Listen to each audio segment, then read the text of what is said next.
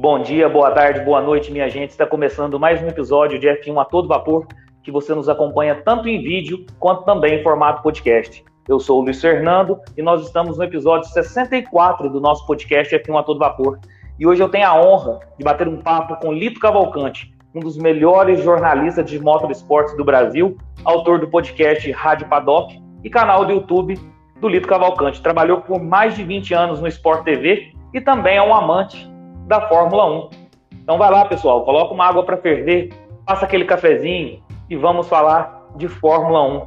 É um prazer e uma honra te receber aqui no canal F1 Todo Vapor, Lito. Seja bem-vindo. Muito obrigado, Luiz. É uma honra para mim também, é um prazer muito grande. Vamos agora falar do nosso tema preferido, Luiz. Com certeza, Lito.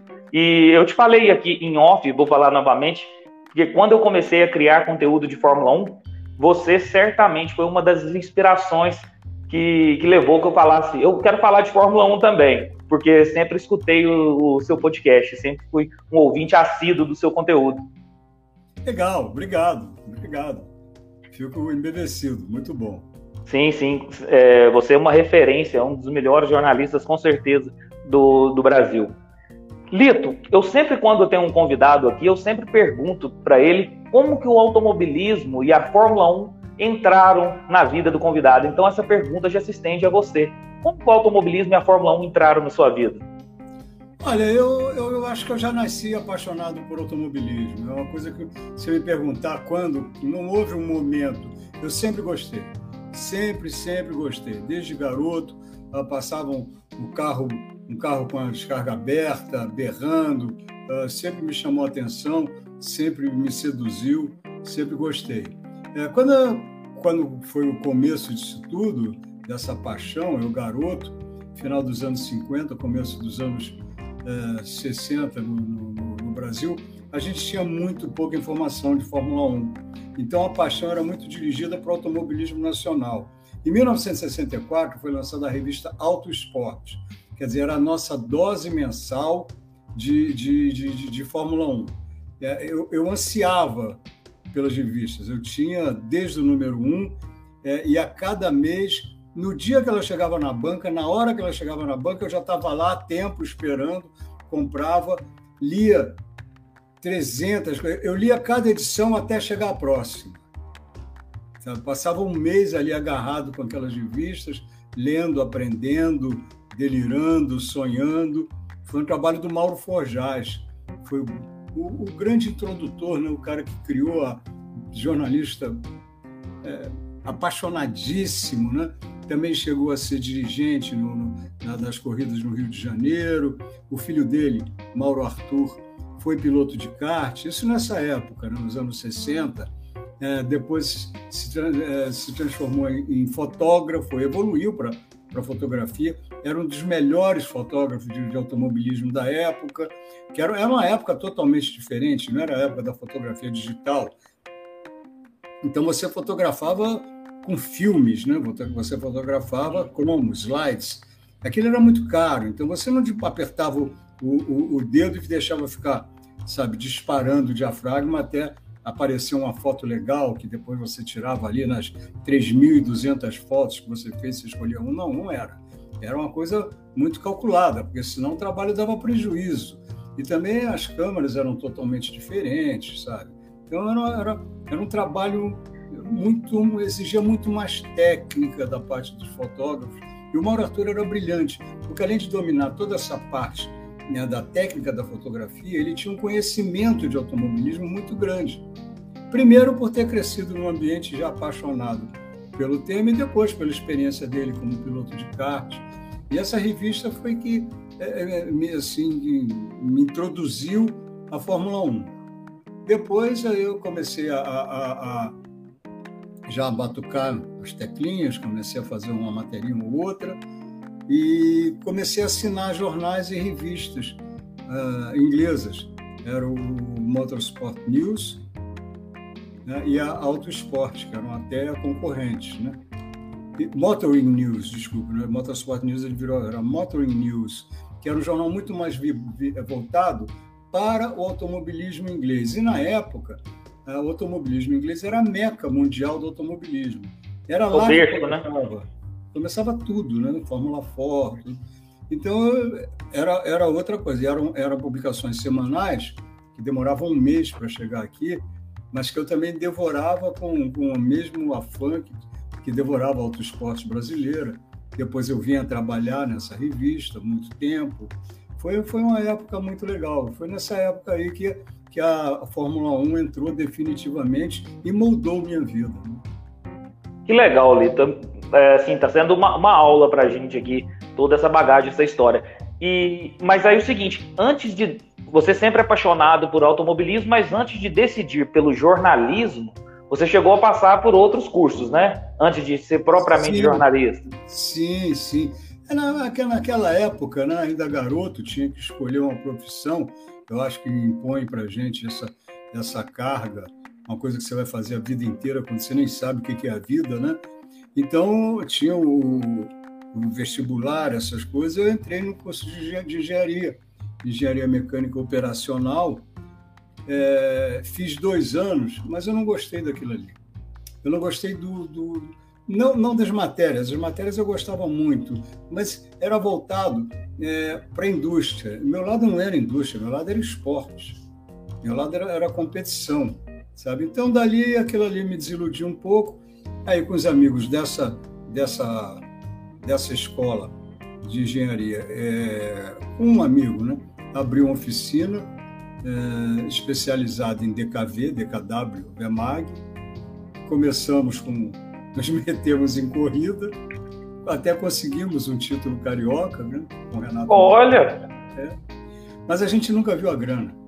Ô, Lito, só, só um minutinho, você é, me perdoa te interromper, é porque eu acho que está dando, pelo menos para mim aqui, está dando um pouquinho de, de, é. de, de inter, não, nem é eco, de, de, de falha mesmo do, do, do, microfone, chiando um pouquinho. Não sei se a minha voz está limpa para você? Não, para mim tá bom. Aí, agora, agora, agora, agora ficou bem, é, bem, bem chiado mesmo, com bastante eco. Vamos... Piorou? Não, não melhorou. E agora? Também não. Então vamos mudar de microfone. Beleza. Aí eu te falo direitinho quando estiver perfeito. Aí mas eu sei aonde a gente vai retomar, pode ficar tranquilo.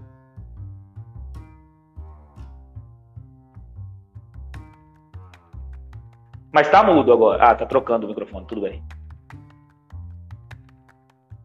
Você tá mudo aí, Lito?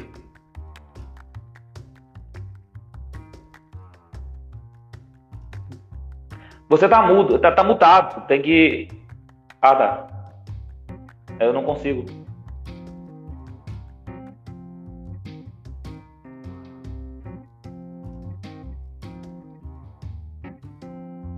Vamos lá. Pode ficar tranquilo que isso acontece geralmente, sempre nas lives. Eu não consigo te ouvir. Para mim parece que tá mutado. Será que eu tenho que te que ativar o som? Deixa eu ver. Não.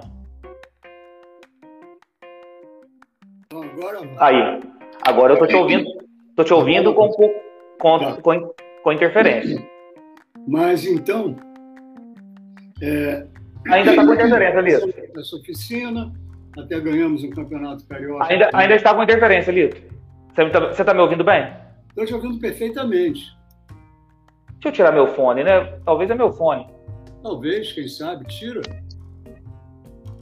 Ah...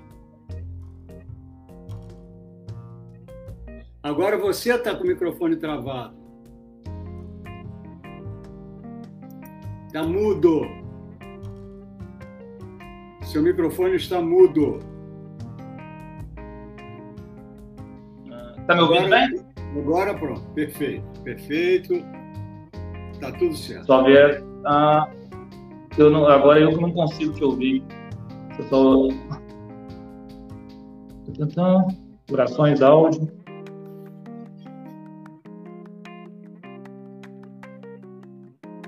E agora? Deixa eu colocar aqui. É, perdão, pessoal, pela essa parte da live aí.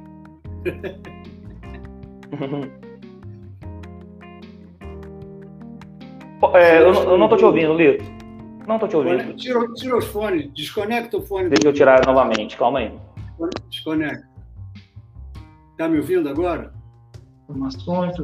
São. Ah.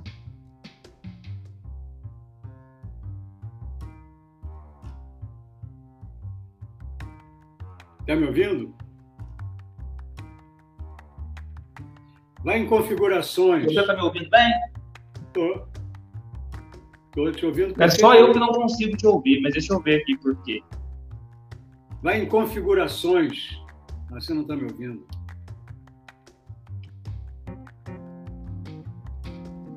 Uhum. Bota. Será que eu tenho? Não.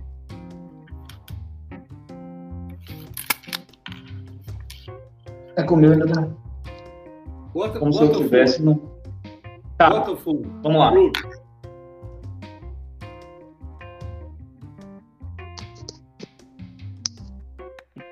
E agora? Nada? Nada? Nada? Aí, ó. Tá me Tá me ouvindo? ouvindo? Eu estou te ouvindo perfeitamente. Engraçado. Você não me Não tô ouve? entendendo por que, que tá dando problema. Também não. Se eu poderia te ajudar, E se eu. Lito, ah, ah, não. Eu ia, ia tentar encerrar e voltar, mas acho que eu não vou conseguir fazer isso, né? não sei. Deixa eu ver aqui. E agora? Tá me ouvindo? Não me ouve? Não me ouve?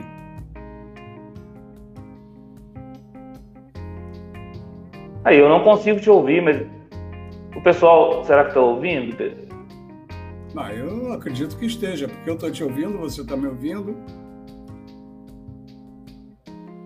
Quer dizer, você não está me ouvindo, mas eu estou te, eu tô te ouvindo e estou me ouvindo, claro. Vamos ver como anda no YouTube.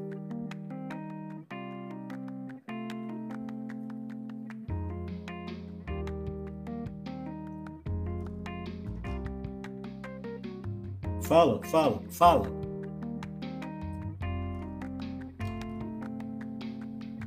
Agora eu tô te ouvindo bem. Tá me ouvindo? Agora eu tô te ouvindo muito bem. Então vamos em frente. Não mexe mais. Ah, beleza. Mas eu não sei por que, que aconteceu, porque estava muito bom.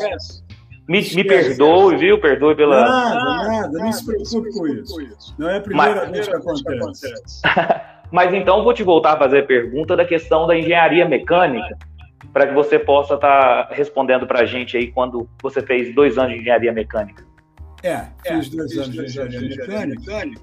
É, agora está dando aqui um, um, um eco para mim, mas tudo bem. Tudo bem.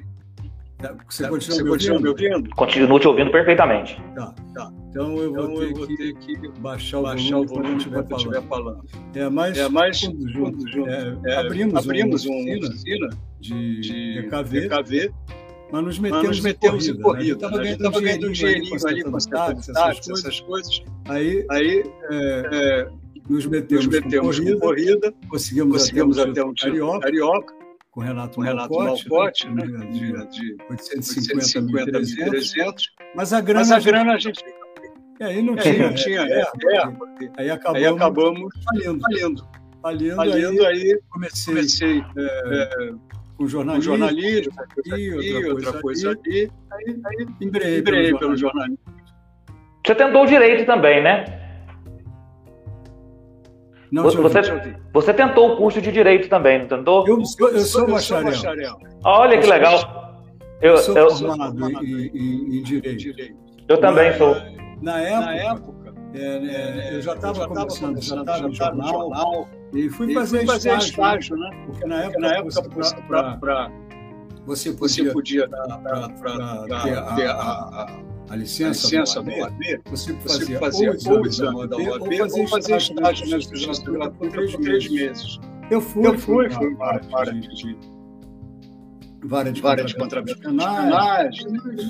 Aquilo já, Aquilo já não me motivava. motivava. Eu já tinha, Eu já tinha feito um um estágio de administração de administrador administrador de imóveis. Mas aquilo, aquilo era absolutamente longe. longe. Não, não, não, não Não preenchia, nada. nada. E do outro Do lado, outro lado, eu eu já já tinha jornal, jornal, pô, começando. E o jornal, O jornal não me fascinava. Mesmo, Mesmo quando eu eu estava fazendo automobilismo, eu estava fazendo outra área outra área qualquer, aquilo me empolgava. empolgava. Mas, Mas o, o, o, o, o direito, direito acabou ficando pelo caminho. cedo. É a minha área de atuação. eu também fiz direito, fiz a prova da ordem e tal. É, aí, aí você. Então o direito você fez antes do jornalismo? Ou, o jor- ou o jornalismo veio antes? Não, quando Não, eu comecei, a fazer direito, direito, ainda não. ainda não. Mas no Mas segundo, no segundo, é, segundo, segundo é, ano, segundo mais ou ano, mais menos, ou menos, já, já já começou. começou. E Já, já fiz já uma coisinha uma para cá, uma coisinha uma para lá, pra lá, uma uma matéria matéria aqui, uma matéria ali. No No terceiro, terceiro, quarto, ano, ano, eu eu já estava, já tinha, já tinha, já era, já era jornalista. Estava trabalhando, trabalhando e aí já estava já estava definido. Era aquilo, Era que, aquilo eu que eu queria queria fazer, era aquilo, era que aquilo eu que eu queria fazer. fazer. Terminei, Terminei o curso de direito, claro, não ia claro, jogar não ia jogar fora os gastos ali. gastos ali. O direito O me direito me deu uma boa boa base, boa base boa base cultural, cultural, me me ajudou ajudou muito, muito, é, mas, mas não era, não era, realmente realmente não era, não, não era o que não eu era o que eu queria. Eu queria jornalismo, jornalismo E, se possível, esporte esporte motor. Ótimo. Pessoal que estiver nos assistindo, ou então é, nos ouvir depois do podcast, eu tô com a camisa do Botafogo em homenagem ao Lito, que o Lito é botafoguense. E você tem uma história muito grande com o Botafogo também, né? Eu cheguei a ver numa entrevista sua que, que você tem uma, uma história até familiar com a questão do Botafogo, né? É verdade, é É verdade. verdade. Meu pai, Meu pai foi foi muito, muito, muito, muito, muito ligado, ligado ao ao Botafogo. Ele foi ele foi presidente do do Botafogo. Botafogo. E E tem tem fatos, assim, assim, né? né? Garrincha, Garrincha assim, assim, na sala da, sala minha, da da minha casa. Só isso. Na sala, sala da, minha, casa. casa. Tá? Tá? E de vez em quando vez em quando aparecia. Não era toda era hora. Era um pouco raro. Porque meu Porque pai não meu pai era não era do um campo. campo de futebol. Íamos, Íamos ao jogos, jogos, tudo. mas nunca Mas nunca íamos íamos lá em vestiário. Era era uma bancada. bancada. Havia uma, separação. separação. Mas, Mas como ele era, presidente do ele era advogado, advogado, é, os, os contratos sempre passavam por- pela mão dele. E teve vezes, assim como o do Garrincha, de assinar o contrato dele, né, o contrato dele lá na, na sala da minha casa. Quer dizer, eu e meu irmão, molequinhos, né, escondidos ali, porque, logicamente fomos postos para fora, sai daqui, né? A gente deslumbrado só, só perturbava né, as conversas, tudo. Mas aí fomos para. Ficamos olhando atrás da porta, mas Botafogo também sempre fez parte da minha vida, e sempre fez. Também é uma paixão muito grande para mim. Só isso então, Lito. É, só o Garrincha, só esse tal de Garrincha que assinou um contrato aí no- na, na sala da sua casa, só isso. É, aí, você, você lembra, Lito, a primeira, a primeira vez que você teve contato como jornalista de automobilismo? Qual foi seu primeiro trabalho? Você lembra? Você se recorda? Olha, Olha, é, quando eu comecei, quem me chamou definitivamente para trabalhar em jornal foi o Fernando Calmon. Fernando Calmon, jornalista da área industrial, para mim um dos melhores, se não o melhor que tem, que tem hoje, super, hiper respeitado. É, é realmente brilhante.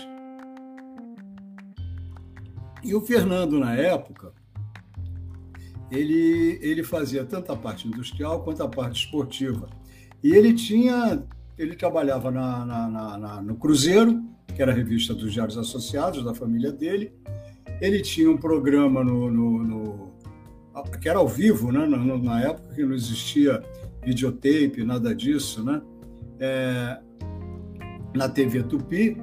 E ele foi contratado pelo Jornal dos Esportes para fazer uma, coluna diária misturando parte industrial e parte esportiva. E a gente era amigo de, de turma, de, de, pega de rua, né? Todo mundo com seu fusquinha, fazendo as loucuras da juventude, né? E o Fernando já era até piloto, o Fernando já corria, corria mesmo no Autódromo do Rio, eu era bandeirinha lá, e a gente, era, a gente se conhecia, a gente era amigo. E o Fernando um dia me perguntou, Olito, você, você estuda Direito, né? Eu estudo.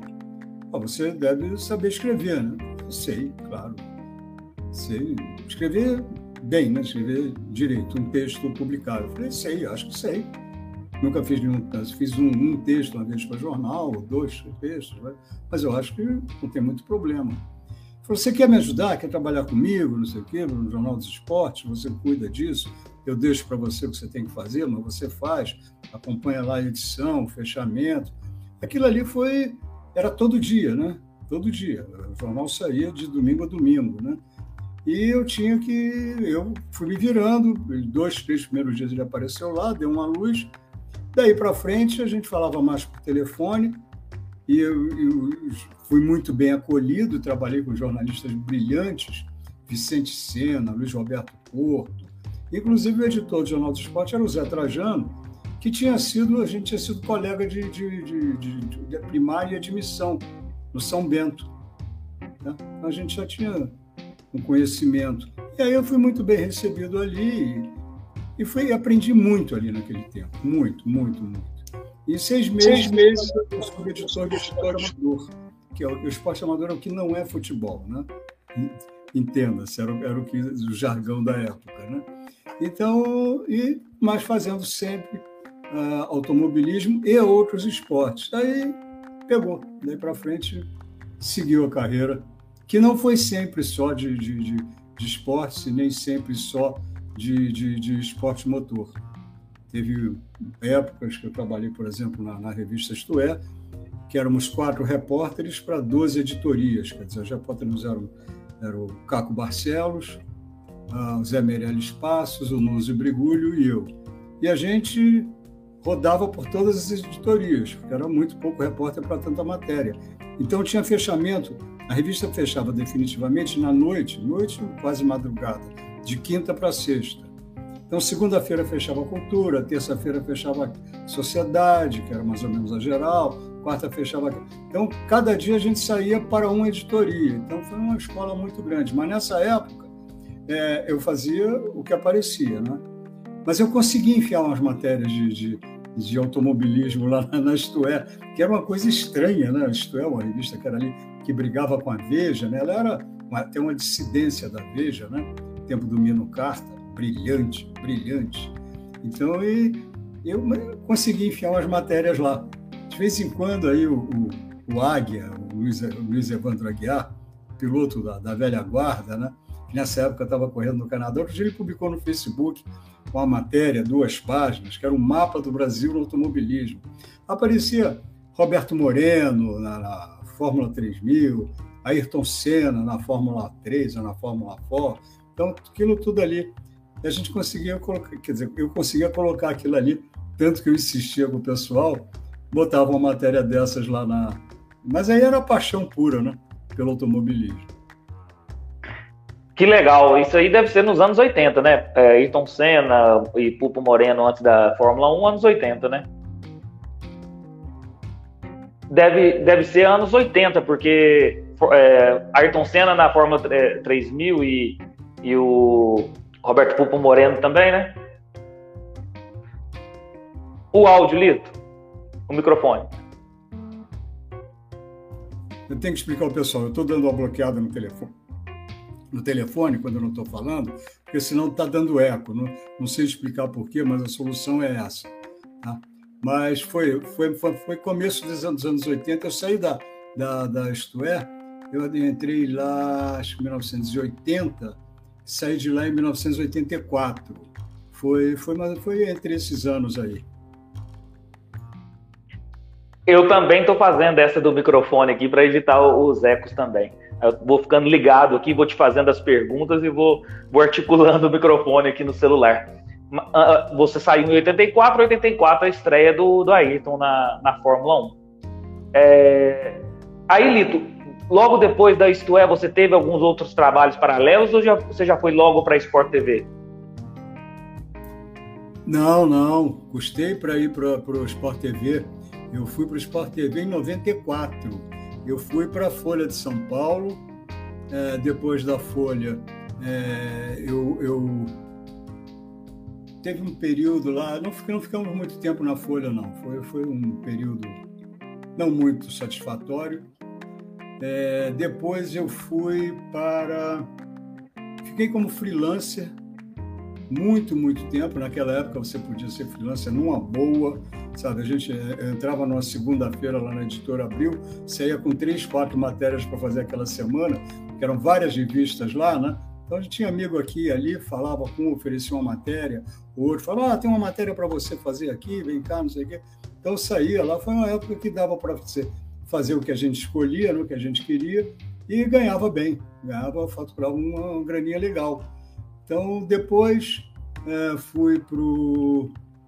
Mas nessa altura eu já era correspondente da, da Auto Esporte e da Auto Sprint, porque eu já estava. É, é, final, é, em 1978, fim de 78, é, eu foi, foi a minha primeira matéria para eles. Foi quando o Jody Scheckter, sul-africano, que foi o campeão da, pela Ferrari em 1979, ele tava, tinha saído da Wolf e tinha ido para a Ferrari. E o primeiro contato que ele ia ter com a Ferrari era aqui em Interlagos. Né? E é, eu já tinha alguns conhecimentos, alguns amigos jornalistas ingleses, franceses, da Itália, e, e era uma época para eles era difícil vir para cá só para cobrir um teste. Aí eles me pediram para cobrir. Eu falei, ah, claro que eu vou cobrir, claro que eu vou fazer. Naquela época era texto e fotos, né? Então passava, passei três, quatro, cinco dias lá, enfurnado Interlagos, fotografando, conversando, escrevendo, fiz as matérias, mandei e aí virei correspondente deles na Autosprint um pouco mais tarde, na época que começou a ter a, a foi começo dos anos 90, final dos anos 80, começou a ter a, a, a Fórmula 3 sul-americana, que era super importante, começou a exportar piloto de alto nível, e então eles queriam matéria, tinha matéria todo fim de semana. Aí era, era para o Auto Sprint, para o Auto Hebdo, francesa, né? e para o Auto Sport. O Auto Hebdo durou pouco, eles não, não, não ficaram muito interessados, porque eles tinham a Fórmula 3 deles lá, e a brasileirada ou ia, ia principalmente para a Inglaterra, e Auto Sprint tem sempre interesse em tudo, ela queria. A Autoebdor não quis por muito tempo. Mas aí foi, foi indo, foi indo, e aí era esse o caminho. Aí começou em. A, na Fórmula 3 eu comecei a fazer a transmissão pela TV Manchete, começo de. A última corrida de 89, começo de 90, e em 1994 eu migrei para o Sport TV e fui. Fiquei lá até 2019. Você ajudou praticamente na fundação do Sport TV, né? Se eu não me engano, o Sport TV é de 92 ou 94, não sei. Você está praticamente desde a fundação do Sport TV? Olha, não desde, desde a fundação, mas pouquinho depois pouquinho depois. Quando eu cheguei lá, a estrutura ainda era bem restrita, né? E o pessoal fazia ali na base da garra. Quer dizer, era, era até mais saboroso, era até mais gostoso, né? Mas era na base da garra, era, era um Deus nos acuda. Muitas vezes, dois minutos antes de, de ir para o ar, você falava: não vai para o ar, não vai dar certo, não está faltando tudo. De repente, as coisas se materializavam, começava a aparecer gente aqui, dali, dali, todo mundo, sabe, apavorado, apressado, pum, uma coisa entrava no ar e fluía redondo, né? Porque tinha gênios ali, o, o, o, Petit, o Manduca, era gente assim, o, o Luiz Carlos Júnior já era o, o, é, não é que já era, ele era praticamente, ele era o único locutor fixo, ou um dos únicos, né?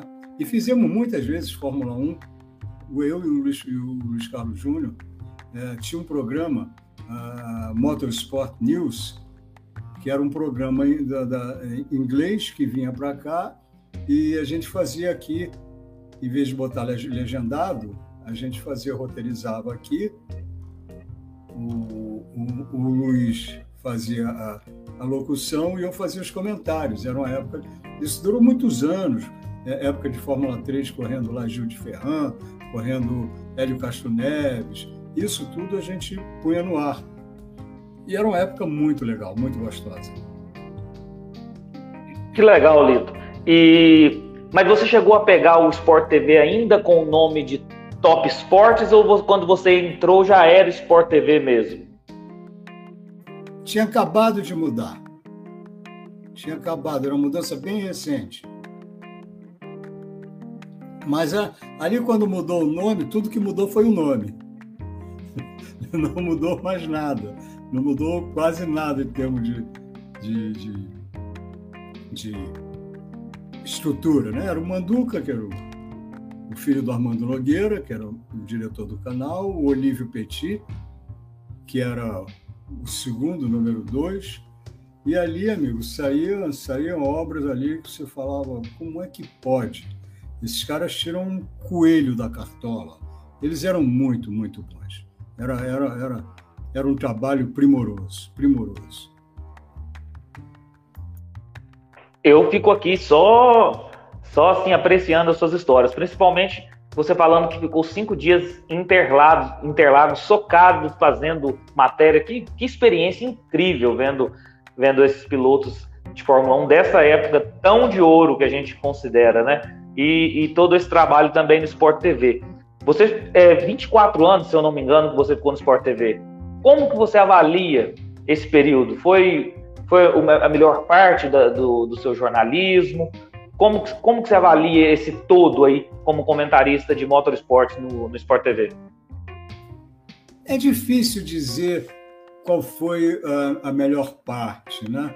A época que eu fazia geral na, na, na é também, é, foi uma época muito, muito gratificante, né? porque exatamente pela diversidade de temas que a gente trabalhava. É, eu fazia é, política, podia hoje estar entrevistando, cobrindo, não muito entrevistando, mas cobrindo Paulo Maluf é, no Palácio dos Bandeirantes, no dia seguinte, vendo ali os discursos do um sindicalista que estava aparecendo, um tal de Luiz Inácio Lula, na época não era Lula ainda, Luiz Inácio da Silva. Essas, isso tudo eu acompanhei, eu cobri, eu tive presente. Né? No dia seguinte estava fazendo matéria de polícia, enfornado em delegacia, sabe? No outro dia seguinte estava fazendo uma matéria de cultura, é, de música, sabe? Então foi uma época muito, muito de muito aprendizado, foi muito saborosa. Ali naquela época era, era jornalismo grande, sabe? Era o grande jornalismo. Foi muito legal. E aí, na parte de esporte motor, a parte do tempo que eu trabalhei na Autosport aqui em São Paulo, logo que eu me mudei para São Paulo, em 1976 para frente, também foi muito legal.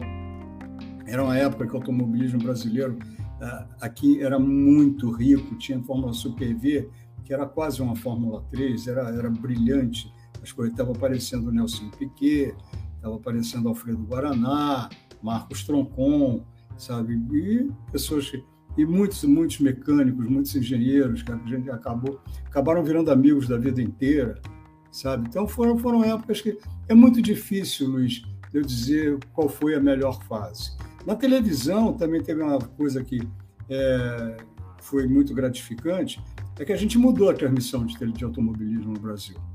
Isso sem a menor dúvida, sabe?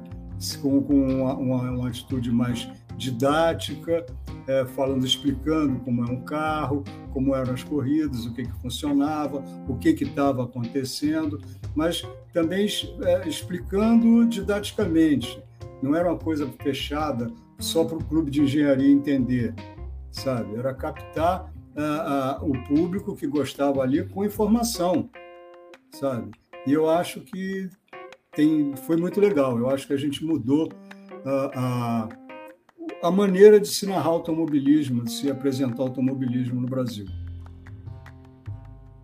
Eu sou uma da, eu sou um do, da prova, é, prova, eu sou prova viva disso, porque quando eu quando eu estava acompanhando Fórmula 1 com seus comentários, principalmente nos treinos livres, lá na, na, no Sport TV 2, geralmente, que, que, que, se passava, sempre, sempre, sempre a parte didática dos seus comentários. E, e o próprio Sérgio Maurício também, eu sempre aprendi muito ali, principalmente na parte da Fórmula 1 que a gente não sabe, dos bastidores, boxes, engenheiros. Então, realmente ficou muito mais didático e isso fez com que angariasse um público mais jovem, mais novo para a categoria, o que está acontecendo agora também com, com a Liberty, com o Drive to Survive. É, Olito, e aí né, teve o rompimento com, com Sport TV, E como que surgiu o, criar o canal Lito Cavalcante, podcast também, o podcast Rádio Paddock e o canal Lito Cavalcante para falar de Fórmula 1 e de automobilismo? Olha, uh, não foi nada pensado da minha parte. Isso tudo é ideia do, veio, da, da cabeça do Cássio. Uh, o Cássio e eu, a gente se conhecia, nós nos conhecíamos, mas não éramos uh, grandes amigos. Nós nos conhecíamos pelo meio, ele trabalhou muito tempo na Comunix, que é um, um, uma, uma, empresa que congrega jornalistas, dá muito cursos, e de vez em quando era, era essa empresa era a duas ruas da minha, da, da minha rua, quer dizer, era uma rua paralela. E foi almoçar, conversar, não sei o quê, e quando saí de lá, é, eu vi o, o por acaso, tá? eu vi o Cássio entronizado no Hall da Fama da, da, dos podcasts né, na capital mundial é, é, nos Estados Unidos, né? Eu falei, puxa, olha aí, eu já tinha na minha cabeça, quer dizer, quando, quando eu fui demitido da, da, da Globo, eu já sabia que isso ia acontecer. Estava vendo essa, essa onda crescendo e chegando, tá? Cada dia que a gente chegava na redação, um dos da velha guarda estava aquela cadeira vazia. Eles estavam cortando gente pela idade, você fala, bom, por que, que não vão me pegar? Qualquer hora vai vir. Não deu outra. E eu já estava pensando, já estava mais ou menos olhando, né, meio de lado, de lado, esse tal de YouTube, que negócio é esse? E estava na minha, na minha cabeça, poxa, isso é a televisão ao alcance de todos. Né? Isso é você poder fazer televisão de casa. Né? Aí Encontrei isso, aí passei a mão no telefone, liguei para o Cássio. Falei, olha, Cássio, não, não liguei não, passei um, um, um e-mail para o Cássio. Falei, olha, Cássio, eu lito, saí da, da, da, da Globo e estou pensando nesse mundo digital. Só que esse mundo digital eu só conheço o nome, não sei mais nada sobre isso. Queria que você me desse uma orientada. Ele falou, claro, vamos tomar um café. Fomos tomar um café. Aí ele, que o, ele começou, começou, começamos a conversar, não sei o que. Ele falou, bom, vamos fazer um podcast? Vamos, se você me, disser aqui que é um podcast.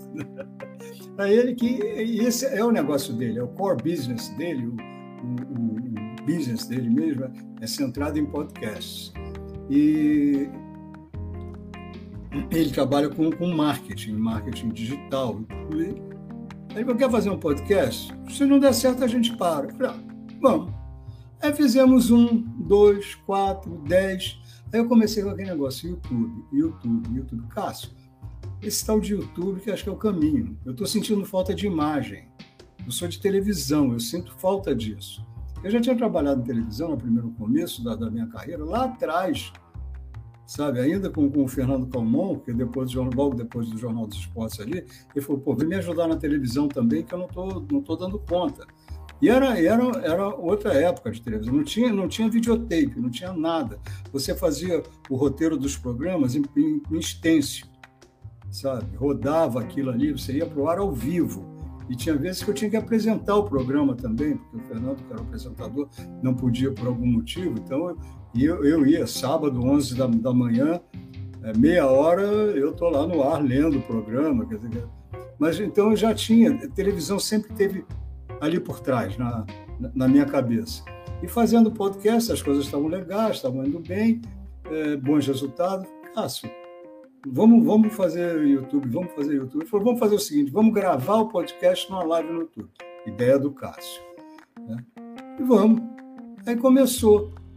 Fizemos uma live, fizemos outra live, fizemos outra live, pegou. Aí eu comecei a fazer também boletins das corridas, dos treinos, mas era uma coisa muito incipiente, era um começo, então eu não, eu não, tinha, eu não dispunha de imagem, é, ligava o, o, o iPhone, gravava cinco minutos, se tivesse errado uma palavrinha eu não tinha como editar, então tinha que renarrar os cinco minutos, quer dizer, eram quatro, cinco horas para botar cinco minutos no ar.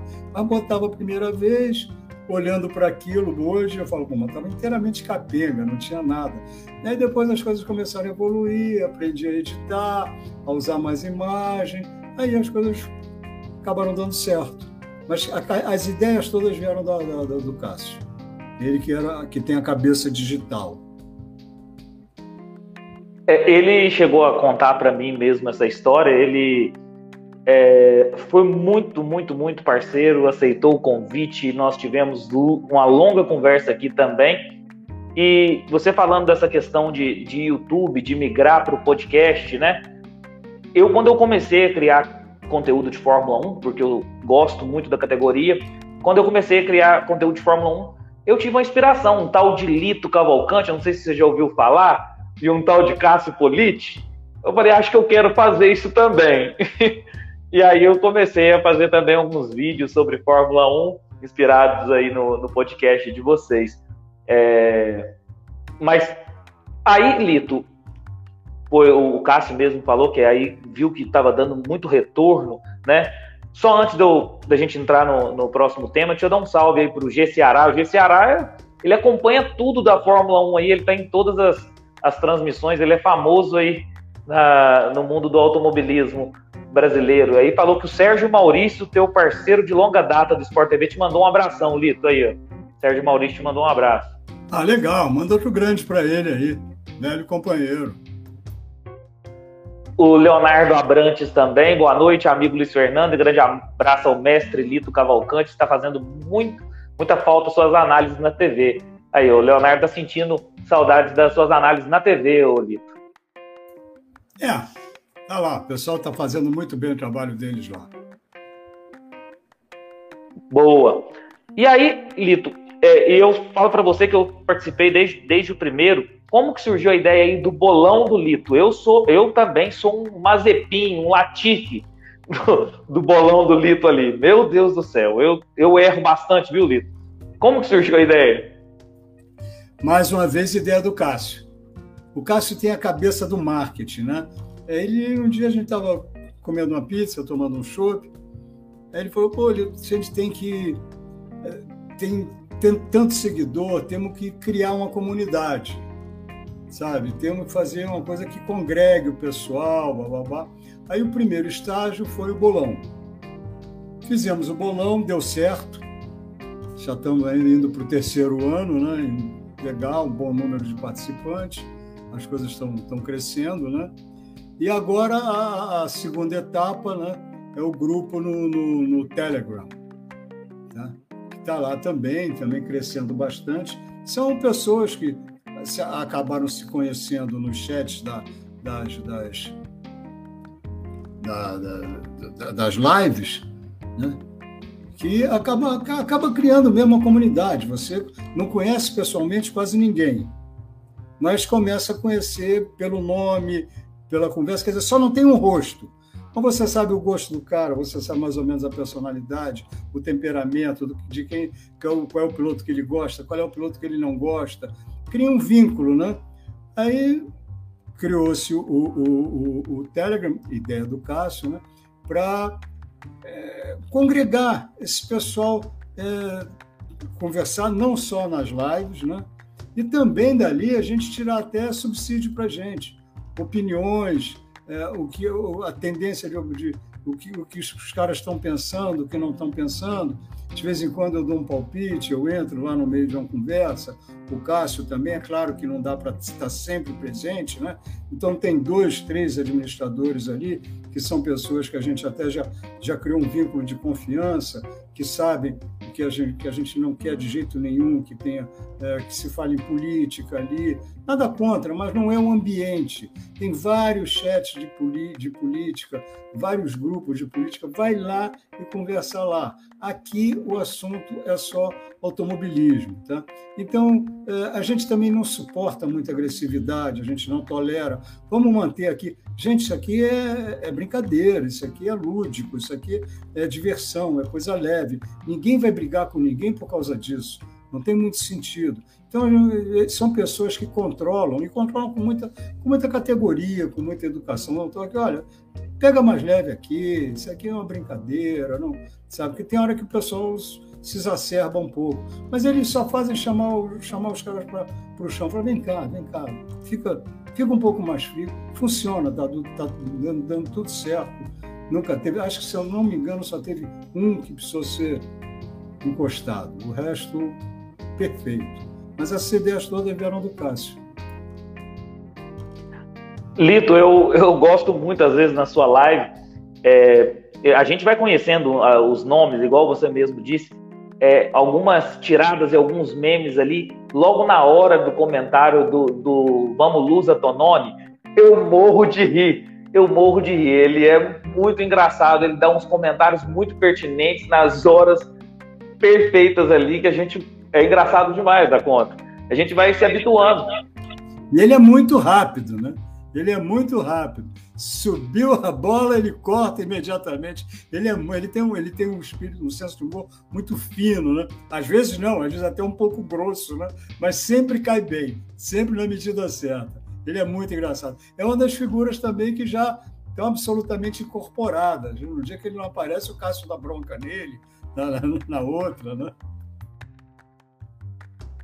E, e Lito, e, e, e, também uma ideia de vocês aí, não sei se foi sua, do ou dos dois, que não deu certo no primeiro ano por conta da pandemia, mas depois é, conseguiu ter o encontro.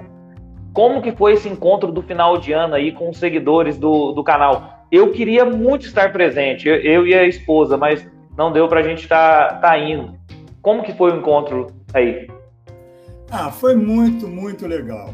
Nessa, essa essa era, uma, era, era uma ideia minha, que eu já vinha pensando. A gente cogitou de fazer isso no primeiro ano do canal. Aí procuramos aqui, procuramos ali, não achamos o lugar ideal, não foi. Aí a gente começou a ideia ficou, ficou adiada, a ideia ficou na cabeça. Aí, um dos participantes do, do grupo, Werner, ele tem um, um, um, restaurante, bar, restaurante alemão, aqui em São Paulo, que tem um chopp primoroso. Aí, um dia fomos lá, uh, ele nos convidou, eu e o Cássio, quer dizer, eu já o conhecia, ele é amigo de um amigo, temos um amigo comum que é o Jean Balder ex-piloto, historiador do automobilismo nacional. É, e a gente, um dia estava lá com, com o Jean, o Jean estava fazendo, não me lembro se era o aniversário dele, era o lançamento de um livro. Aí ele estava lá conversando com o Werner, não sei o que, não sei o que. Um dia ele nos convidou, a mim, ao caso, ah, vem, vem tomar um chopp aqui. Fomos. E o chopp dele é um primor. É realmente sabe? Várias marcas importadas, várias marcas nacionais, sabe? A comida é muito, muito boa. Aí nós fomos, né? E aí estávamos lá tomando um chopp, eu, Cássio, minha mulher, a mulher do Cássio, não sei o quê. Aí surgiu a ideia, vamos fazer aqui um encontro no fim do ano? Vamos, vamos falar com o Werner. Aí, Werner, vem cá. Werner, nós estamos pensando isso, isso, isso. Ele topou na hora. Ele falou, ah, sem dúvida, eu guardo aqui um espaço para vocês, vamos fazer. Aí a gente ia fazer no, em, em 2020, aí veio a Covid, inviabilizou. 2021 já relaxou um pouco mais, aí a gente combinou fazer no último, na última corrida do ano, né? Pós última corrida do ano, na segunda-feira, que é as, as lives da segunda-feira. Aí chegamos lá, o Werner tinha separado um espaço relativamente grande, Aí o Cássio olhou para mim e falou: esse espaço está meio grande, isso aqui acho que vai ficar vazio. Bom, meia hora depois o espaço estava pequeno. Foi muito mais gente do que, do que a gente estava esperando, né? Foi muito legal, foi um congraçamento. A gente fez a live ali, é, até tecnicamente ela deixou a desejar, o, o, o áudio estava horrível, não foi muito bom. Muita gente que estava acompanhando ali alguns não estavam conseguindo ouvir, acabaram desistindo, outros ouviram mesmo assim, mas foi muito legal, foi muito bom. Né? Então compareceu, compareceu um monte de gente, compareceram o Sérgio Quintanilha e a Priscila Sestari, que fazem comigo ah, o, o Quinta-feira à Noite, o Quinta Veloz, né? Então foi, foi legal, foi um congraçamento, apareceu gente até, sabe? Bom, o lugar não dava, já invadimos outra sala, e vamos, adoramos, né? E vamos fazer de novo esse ano, vamos fazer duas. Vamos fazer uma no meio do ano e vamos fazer outra no fim do ano também. Aí espero que você consiga vir e traga sua esposa aqui. Vão todas as esposas, quer dizer, é tudo acaba sendo um lance de família, né? As pessoas. Muito legal, muito legal. Que legal, Lito. É, eu vou, vou fazer o possível para ir sim. E problemas em, em, live acontece, gente. Aconteceu aqui hoje conosco, então, é, de antemão, já pedi desculpa lá atrás, peço desculpa novamente, isso acontece mesmo. Mas que bom que agora tá, tá fluindo muito bem, estamos tá, conseguindo fazer muito bem essa live, graças a Deus. É, Lito, eu gosto muito de algumas, de algumas brincadeiras sadias que tem na, na sua live. E eu vou te fazer uma pergunta. E eu falei com o Cássio aqui. Seguinte, eu cheguei pro Cássio e falei, Cássio, olha, eles fazem uma brincadeira com você lá. E eu vou ser sincero para você, realmente você parece com o Túlio Maravilha. Eu queria saber a sua opinião, Lito. Ele parece ou não com o Túlio? Ah, o toque de bola é idêntico. toque de bola não, não tenho que tirar nem pôr. Muito, muito parecido. Aliás, é um pouco melhor que o do Túlio. eu, eu brinquei com ele aqui, ele riu demais da conta quando a gente fez a, a live. Que eu falei, olha, Cássio, você me desculpa, mas você parece mesmo com o Túlio. Parece, é... claro, é, Lito, eu vi, eu vi que esse ano, na, no, no seu canal do YouTube, no seu podcast também, que é estilo o que eu faço aqui também, muito inspirado em você, que é YouTube podcast, é, você teve algumas mudanças, né? Você agora está com uma grade maior, você agora tem a, a presença do Sérgio Siverli, que é, que é do Boteco F1, que é o maior canal de, de Fórmula 1 do, do Brasil, e também você está falando de automobilismo em geral com o Rodrigo Gini. Como que foi essa ideia agora de incrementar mais o seu, o seu canal no YouTube e como que está sendo essa experiência de fazer as lives com eles? Olha, é, eu sempre, sempre me incomodou é, ficar só focado na, na, na, Fórmula 1. Tem um mundo aí de esporte motor que a gente estava ignorando, porque o público brasileiro é focado na Fórmula 1, o grande público. Mas tem um público também é, que estava carente, que não tinha essa noção. Sempre teve alguma coisa extra. Sempre teve o, o, De Olho na Nova Geração, que mostra a garotada correndo lá fora, agora está tá um pouco mais difícil. Um, teve um, um, uma série que eu tentei que não pegou direito, que era Bastidores do Automobilismo, mostrar a vida dos engenheiros brasileiros lá fora. Mas aí também já é mais complicado. Acabei fazendo só uma edição, mas eu sempre sentia a falta disso, né? E principalmente com o Quintanilha, né? Quintanilha foi, é, ele era dono da editora que, que fez a Race, que fez tantas e era completo, né? Era automobilismo do kart à Fórmula 1. E isso ficou na minha cabeça, né? Eu falando, tá faltando coisa, tá faltando coisa, tá faltando coisa. Aí falei, vou falar, vou botar o, o, mais gente nisso vou ampliar, eu tenho que trabalhar mais como editor e menos como né, um, praticamente o único cara, porque o, o Cássio faz, faz as lives comigo na segunda, mas ele só volta na outra segunda. O resto tudo quem fazia era eu.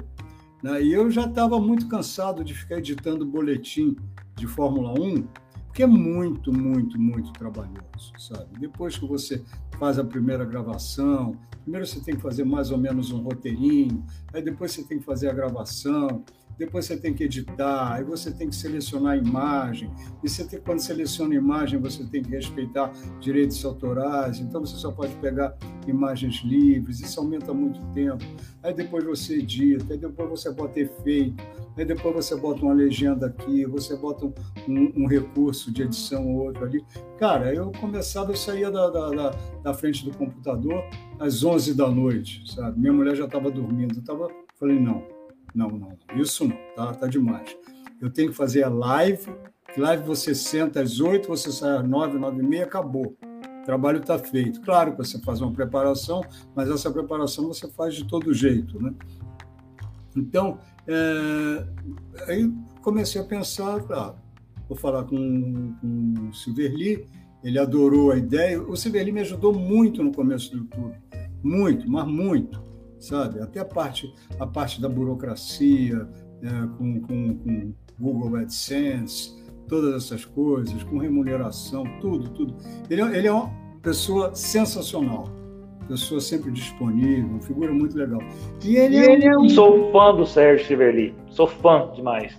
Bom, um cara que tem 200 mil seguidores no, no, no YouTube. O trabalho dele está acima de qualquer contestação. Né? E ele tem uma, uma, uma, uma memória, sabe, um conhecimento, é, ele conhece a técnica, então é muito legal. Então gente faz aquela troca ali que eu acho está tá dando muito certo, está dando bons resultados de público, muitos acessos. E o Rodrigo, cara, o Rodrigo, eu sempre soube da, da, da, da vastidão do conhecimento dele. O Rodrigo sabe de tudo, mas eu não tinha ideia de como era extenso e como é profundo o conhecimento dele. O, o Rodrigo ligou um motor na Conchinchina, ele sabe o que, que é, ele sabe a categoria, ele sabe quem está dirigindo, sabe a história do piloto, a história do predador. Isso não é exagero. Quem quiser, entra lá no, no, no, no meu canal é, e, e vê lá que vai pelo mundo motor com Rodrigo Gini. O detalhamento é impressionante. Sabe? E ele te dá, te dá informações que você procura, procura, procura em todos os sites, você não encontra. Não é trabalho de pesquisa de computador. Sabe? É aquele jornalista sendo jornalista, da, da, da velha escola, o repórter que, que vai atrás da notícia, que levanta. Então, ele é muito, muito bom. E tá, ainda está no início, ainda não está tendo, tá tendo muito, é, muita repercussão, muito acesso, mas já, já é bastante consistente. Já está já tá formando um público, você vai reconhecendo que as pessoas estão ali, sabe? E o pessoal hardcore, o pessoal, os, os ex-pilotos, para eles aquela é a melhor live da semana. Eles gostam mais do que da live da segunda, da live de Fórmula 1. Eles gostam daquela ali, porque vai falar de, de categorias que eles sabem que existem, mas eles não estão conseguindo mais acompanhar. Não estão conseguindo ver, sabe? E ele, cara, é moto, é, é, é o que for. É o que for sabe? Esses garotos começaram a aparecer agora na, na, na, no motociclismo. Mas não estou falando do Diego Moreira na, na, Moto 3, não garotada que está em categoria na Yamaha, na Copa Yamaha Europeia. Cara, para mim são nomes que eu comecei a ouvir há duas semanas quando ele começou a falar. Na terça passada eu perguntei, mas de onde é que apareceram, Rodrigo? Falou, não, estão aqui há tempo. Falei, puxa, mas como eu sou desinformado. A sensação que eu tenho, eu não sei mais nada, sabe? Porque o cara, o cara é brilhante, ele é brilhante. E o Sérgio, cara, o Sérgio é um cara de uma, é, de uma gentileza, de uma educação e de um conhecimento, sabe? Eu acho que eu dei muita sorte né, nessas duas iniciativas, sabe? Porque eles vieram assim alegres, contentes, sabe? Participam com, com, com alegria, você vê que eles estão curtindo fazer aquilo. Para mim, isso é o maior reconhecimento. Mas, Lito, é, não se esqueça de, de, um, de um detalhe também. Todos eles são, são fantásticos, mas você também é simplesmente o mestre Lito Cavalcante. Então, é, eu falei com o Cássio aqui na, na, na nossa live, que você está falando muito dessa questão do, do jornalismo raiz do, do, do, Rodrigo, e, e eu tive um, um, GP, se eu não me engano, não sei se foi do Qatar ou se foi o GP da Arábia Saudita do ano passado, que ao ouvir seu podcast, teve uma informação que ninguém tinha veiculado ainda, nenhum canal do, de automobilismo nacional que a gente segue tinha. E você, você chegou com a informação, e quando o Cássio te perguntou, você falou: Eu tenho meus contatos ainda lá na, na Europa, eu, um, uma pessoa foi, me falou, e por isso que aconteceu assim, assim, assado. Então, assim, você também não precisa ficar com falsa modéstia, você é o nosso mestre aí. É uma honra estar falando com você aqui hoje, tá bom? Obrigado, obrigado. obrigado. Mas sim, ainda tenho vários amigos que são, foram, foram meus, meus contemporâneos na Auto Esporte, saíram de lá, foram para outros lugares, e a gente conversa, a gente conversa porque além do mais a gente é amigo. A gente conversa de Fórmula 1, a gente conversa de futebol, a gente conversa de política, a gente conversa de. São amigos. Quando eles vêm para cá para a Fórmula 1, para cobrir a Fórmula 1, eh, a gente almoça e janta todos os dias juntos, e o que a gente menos fala é, é Fórmula 1 sabe? São pessoas que têm um entendimento, pessoas que você se entende bem, sabe? E durante o fim de semana de corrida, eu procuro não incomodá-los de jeito nenhum, porque eu sei o ritmo que é. O negócio é frenético. Mas também tem tem, tem hora que eu falo, ó, desculpa estar incomodando aqui, mas eu estou com essa dúvida aqui, aqui, aqui. Ah, não, é isso, isso e isso. Ah, por falar nisso, solta essa aqui, ó, acabei de apurar. Aí eu tenho informações, sim, tenho, tenho meus contatos lá, e não, não é um ou dois, tem bastante gente ainda aqui, que a gente ainda tem vínculo. Isso é, lógico, fruto do seu trabalho de excelência, com certeza. Agora, Lito, nós falamos todo aí de uma trajetória sua, da, da sua carreira, também do, do, seu, do seu trabalho, que é o canal no YouTube e o podcast, né? E agora a gente já chegou a conversar um pouquinho nos bastidores, mas você tá gostando da temporada da Fórmula 1 até o momento? Tá legal? Tá, tá legal sim, tá bem legal. Quer dizer, ela acendeu mais agora, ela ficou legal. É, depois da segunda corrida, porque você tinha uma vitória da Ferrari e uma, Ferrari, uma vitória da Red Bull. Depois teve aquela vitória cachapante da Ferrari na Austrália. Falei, meu Deus, do jeito que vai, uh, começou a preocupar, porque estava com áreas de hegemonia, né? mais um agora, depois de dominação da, da Ferrari, dominação da Red Bull, dominação da Mercedes. Isso é, isso é nocivo, isso é ruim, é, é um espetáculo que não tem espetáculo vira uma parada, né? vira um desfile. Quer dizer, você tem alguma graça na prova de classificação. Na corrida, não tem muito. Né? Aí foi legal, porque teve essa bela vitória da Red Bull. É um carraço. Espero agora que a Ferrari é, comece também é, do jeito que está, é, dependendo da pista, claro, a, a, a Red Bull parece ser superior em pistas mais fluidas, né? pistas de mais velocidade, pistas de baixa velocidade nem tanto. Então vamos ver, agora ela já fez, já incomodou a Ferrari. A Ferrari estava numa postura de não vou botar nenhuma inovação, não vou mexer nada no carro. Agora para Miami ela já vai com, um pacote de menos pressão aerodinâmica. É um circuito rápido também, várias zonas de altíssima velocidade. Tem um trechinho lá de cinco ou seis curvas de baixa, que é um terreno mais, mais fértil para a Ferrari, mas a maioria da pista é de alta. Então ela já está se sentindo pressionada, ela já está sendo obrigada a trabalhar.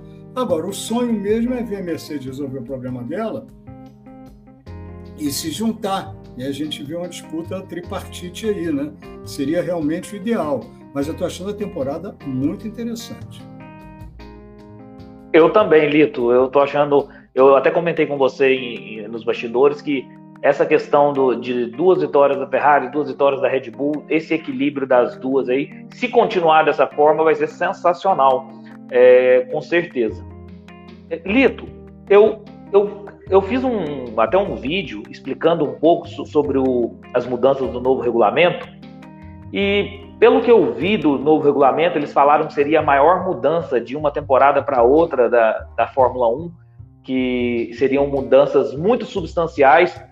E você está sentindo essa grande diferença na mudança do regulamento, na, nessa questão do, do efeito, da volta do efeito solo, do porpoising? Você está sentindo que, que, realmente houve uma grande diferença da, das últimas temporadas para essa temporada de 2022?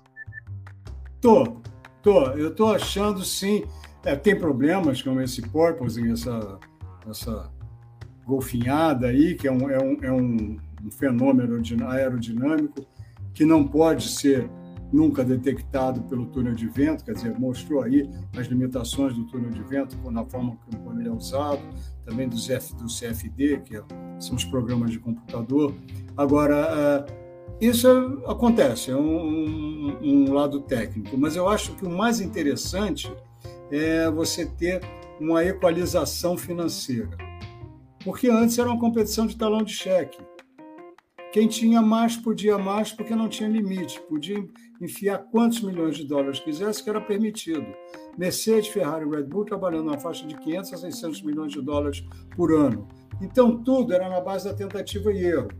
Se tinha, por exemplo, como aconteceu no ano passado, com a, com a restrição, aquele corte em diagonal da segunda metade do assoalho, a Mercedes ficou absolutamente perdida até Silverstone. Até lá ela foi colocando um assoalho atrás do outro. Não funcionou esse? Não, joga fora, traz outro. Fora. E já estavam ainda, já estavam mais ou menos com, com um, uma limitação, com a primeira limitação de 145 milhões de dólares. Né? Agora não dá mais para fazer isso, porque agora é um regulamento inteiramente novo. Então, primeiro, não tem base para você, é, não tem banco de dados para tentar um, um, um, um assoalho que tenha mais chance de funcionar, porque ainda não conhecem o assunto. Tá?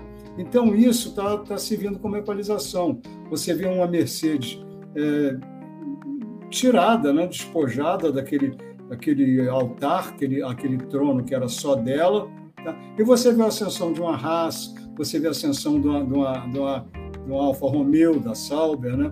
você vê uma Alfa Tauri começando a chegar lá em cima. Então, tudo isso, é, é, há uma nova hierarquia, há um novo equilíbrio de, de um, já não há o desequilíbrio de forças que havia antes. Essa é a parte mais importante. Então, nesse aspecto, sem dúvida, está indo muito bem. Agora, o lado técnico tem ainda suas, sabe, seus, seus pontos a serem acertados.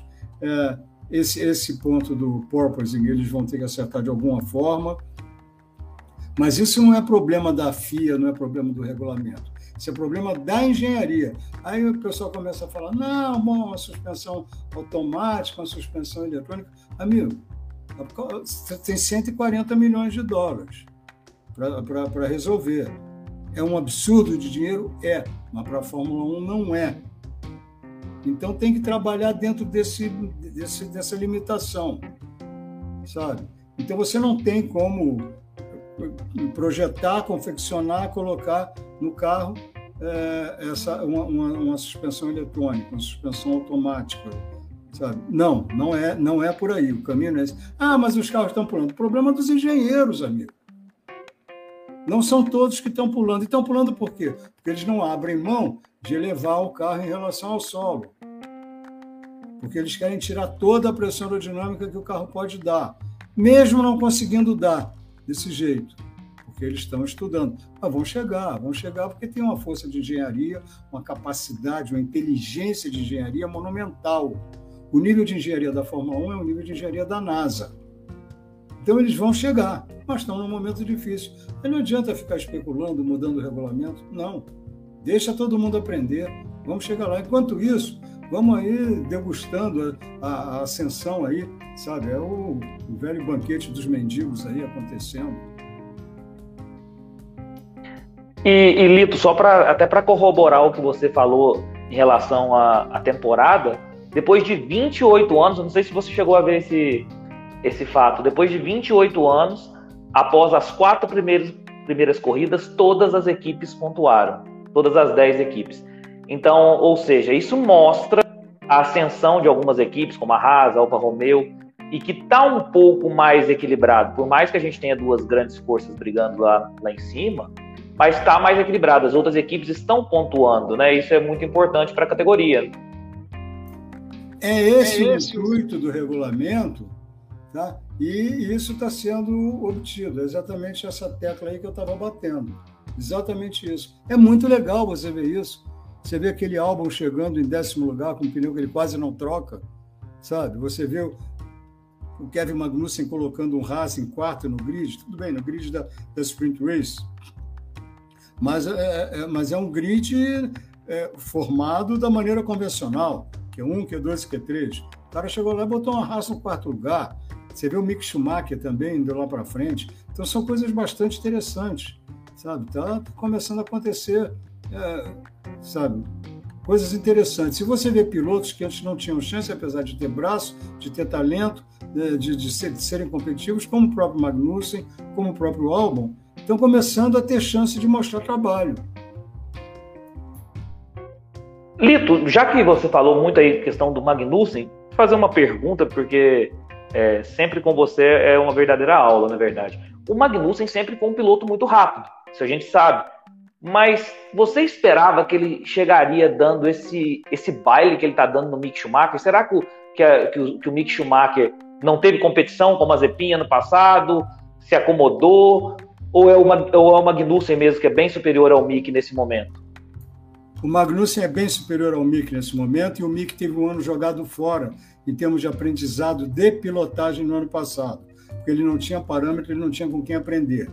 Tá? O Mick é um piloto novo, todo piloto novo, o ideal é que ele esteja junto de um, de um cara já rodado e um cara competitivo, como aconteceu com diversos outros pilotos ao longo de toda a história da Fórmula 1. Tá? Então, o Mick, ano passado, aprendeu sobre o ambiente da Fórmula 1, o marketing da Fórmula 1, as pistas da Fórmula 1, os restaurantes que ele pode ir, mas não aprendeu de pilotagem.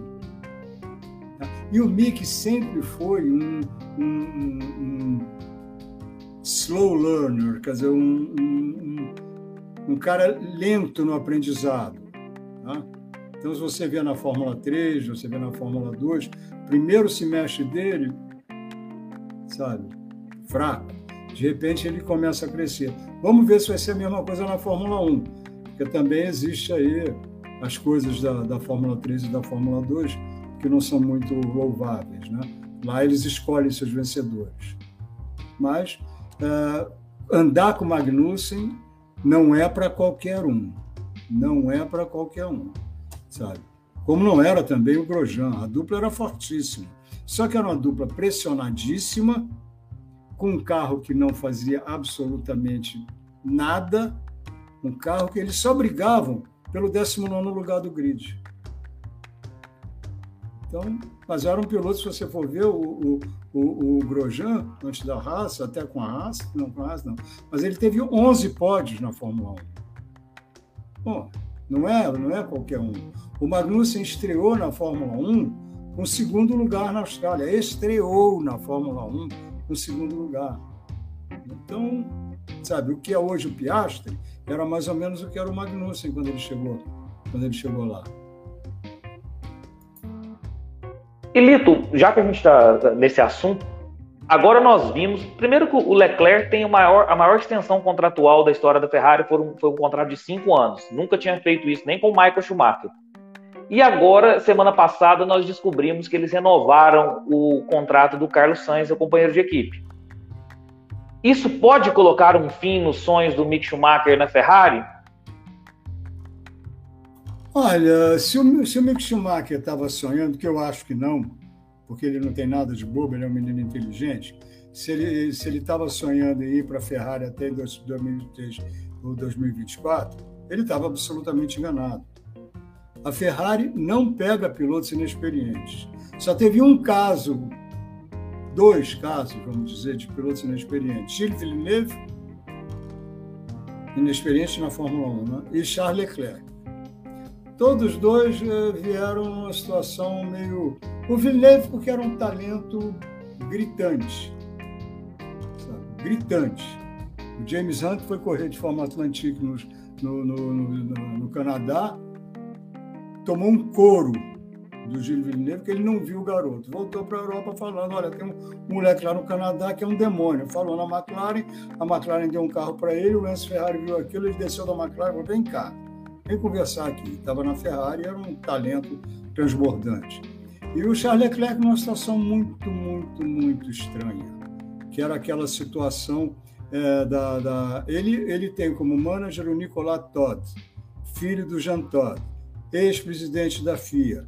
A Ferrari flagrada num, num, num problema ali de uma, né, uma coisa muito dúbia, muito obscura, um motor fora de regulamento, mas que a, que a FIA não podia desclassificar, porque não podia provar. Se não podia provar, como é que podia é, é, acusar qualquer coisa? Sabe? Que história é essa? Você é advogado, você sabe que as coisas não são assim. Sabe? Se ela fala uma coisa dessa ela não toma um processo, é porque ninguém quer levar em frente aquilo ali, né? Porque de fato tem alguma coisa ali. Agora, nessa confusão, contrata o Charles Leclerc por cinco anos que tem como manager o filho do Jean Todt, que dizem aí as más línguas, especulam-se que é sócio do pai. Aquela All Road Management, que é dele, ao que consta, não seria só dele. Seria dele, dele e do papai. papai. Mas você não acha o Charles Leclerc também um piloto fora da curva, não? Que teria bagagem para estar na Ferrari, não? Acho, acho mas nós estamos falando de pilotos que chegam prematuramente à Ferrari. Tá? vários pilotos chegaram à Ferrari, até mesmo o Michael Schumacher, já uh, com temporadas nas costas, já até com títulos nas costas. O Leclerc que chegou lá com talento promissor, mas um ano de Sauber. É, é, é uma situação meio diferente. Entendi. E esse primeiro talento que você falou aí, que é o, o Gilles Villeneuve, que vai completar agora 40 anos da, do acidente fatal dele, 8 de maio, né? Que era um piloto excepcional. Eu cheguei a ver uma, uma corrida no YouTube mesmo, lógico, não era nascido, ele, ele correndo com, sem a, com a asa na casa dianteira na, no rosto. E, pelo amor de Deus, então, no GP do, do Canadá em casa, o cara era fantástico. Sem dúvida, sem dúvida. Era um dos pilotos mais ousados, mais habilidosos, sabe? E ele, para ele, o, o, espírito que o filho ainda, ainda mostra, do, do gladiador, né, que é como o Jacques Villeneuve define os pilotos, era esse o espírito do Gilles Villeneuve. Tá? Era o que o Jacques também mostrou na pista, mas sem um décimo da habilidade do pai. Mas o Jacques também era um, é, também era um piloto de uma coragem, sabe, que era assustadora. Mas o, o Gilles Villeneuve tinha toda aquela coragem e um talento que. Lito, aí a gente falou de alguns pilotos, mas eu ainda estava naquela questão do regulamento. O regulamento em si, quando eu, quando eu tive acesso, quando eu fiz um, um videozinho para o podcast também, é, o intuito era perder bastante a, aquela turbulência, né, com o efeito solo é, entre os carros, a proximidade dos carros, perder aquele ar sujo e possivelmente é, extinguir o, o, DRS. Mas nessa temporada até agora, a gente tem visto que essa história, a princípio, o DRS ainda vai continuar existindo, né? Porque sem o DRS, as ultrapassagens estão bem mais difíceis de acontecer. O que você pensa sobre o fim do DRS? Olha, o DRS ainda é um mal necessário. Mas a gente vê, por exemplo, eu acho que Imola mostrou o DRS ideal. Aquele DRS que o piloto que vai atrás abre, mas não passa como quem passa por um poste. Ele abre para chegar no fim da reta e disputar a freada. Então ele dá uma aproximação, mas não tão, uh, não, não é uma ultrapassagem tão fácil. Ele tem que brigar no fim da reta. Então, se eles pudessem modular o, o DRS, como se modula um push to pass, que vai atuar lá no mapeamento do motor, pode dar mais ou menos potência, aí eu acho que seria o ideal. Mas no momento ele ainda é necessário. No projeto de, dois, de 2026, que saiu na terça-feira, é, a ideia é já trabalharem sem o DRS. Na verdade, é, o plano é, aos poucos, é, torná-lo dispensável até tirá-lo, até tirá-lo em 2023 não está parecendo muito possível pelo que se vê no momento. Excelente a sua ponderação. Mas lembrando também que, que em Imola é uma pista também bem curta, né? E, por exemplo, em, no Azerbaijão, que é aquela reta enorme, provavelmente não vai, a facilidade, vai ser mais fácil as ultrapassagens. Em Imola, a pista, a pista também ajuda para que, o DRS seja o necessário, equilibrado, igual você mesmo disse. Por isso que eu acho que ele deveria ser modulado. Ele devia ser adaptado para cada pista. Se você tem uma, uma reta de 1.500 metros, diminui o efeito dele, tá? para ter um ganho pequeno, para chegar no fim da, da, da, da, da reta, o piloto ter oportunidade de ultrapassar. É assim que eu, que eu acho que o DRS deveria trabalhar. Eu acho que isso, Imola nos mostrou como o, o DRS deve trabalhar. Porque o que a gente viu na, na, na Arábia Saudita, o, o, o Leclerc e o, e o Verstappen freando para passar um atrás do outro no ponto de detecção, quer dizer, tá, legal, acontece, não me incomoda, mas para muita gente incomodou, porque aquilo é antítese do automobilismo. Um frear antes do outro. O cara que freia antes do outro é o cara que está perdendo a curva, né? Ali não. Então, ficou um pouco, um corpo estranho aquilo. Né? Artificial, não? Bastante artificial, bastante artificial, bastante longe do espírito das corridas. Lito, e nós tivemos. Eu primeiro queria sua opinião sobre é, sua opinião pessoal sobre a corrida sprint, o que você acha, se você concorda ou não concorda, e se você também gostou das mudanças que nós tivemos na sprint para essa temporada, a questão da pontuação, da pole position ser o piloto mais rápido do qualify, é, primeiro, se você gostou da sprint, e segundo, se você gostou das, das mudanças trazidas. Olha, eu não tenho nada contra, nem nada a favor. Tá lá, não me incomoda, mas também não me emociona. A corrida foi chata até a última volta, né? Foi uma corrida estratégica, um, um de longe forçando o outro a não, não baixar o ritmo, não, mas de longe também, sem uma possibilidade de ser uma nenhuma, nenhuma caricatura de disputa, nada. Aí depois. A gente... a gente... O, char... o, char... o, charme foi apenas o Sérgio Pérez e o, e o Carlos Sainz escalando o pelotão, né? O restante foi bem monótono.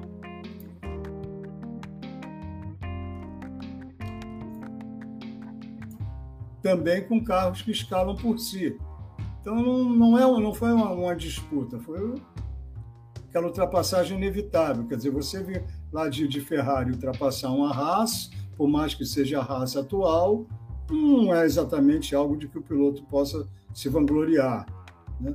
Mas lá na frente você não teve assim uma, uma, grande disputa. Mas também não me incomoda. Tendo o Qualify na sexta-feira, é legal, é sempre mais emocionante, mas puseram, deram uma pontuação maior para ver se motiva um pouco mais é, acho que ainda não, não serviu para motivar muito, não, porque você veja bem, é, o Verstappen era primeiro, era segundo, o Leclerc, Leclerc era terceiro. Depois o, o Leclerc passou para segundo e o Verstappen para primeiro. Variou um ponto para cada um. Quer dizer, não, sabe, não, não acho que. Atrás a gente não viu ninguém se tornar mais agressivo para ganhar quatro ou cinco pontos, ou seis ou três, sabe? Não, mas não, não me incomoda. É uma corrida, pode acontecer alguma coisa legal, dura muito pouco, né? Então, se fosse, não sei, eu, eu não vejo como torná-la realmente uma, uma disputa agressiva, como se fosse uma corrida de Fórmula 4, Fórmula 3, uma corrida antiga, né? corrida de 20 minutos, como era. Né? Antigamente tinha corrida de Fórmula Ford, né? com D, que era de 12 minutos. Aí o pau comia solto, sabe? Mas não, não é. é. E no dia seguinte tem uma corrida grande que vale ponto, que vale exposição de patrocínio. Então, eu não sei até que ponto é uma solução. E dependendo também, se você arriscar muito, você pode perder o carro para domingo. Né? Se você rodar, bater. É isso que eu falo. Tem uma corrida grande no dia seguinte. Você, o que você vai fazer? Se você enfiar o carro no guardrail, você vai dizer o que em casa? Sabe? Não, não, é, não é bom negócio, sabe? Então, você vê que na, na foi Silverstone ano passado, né?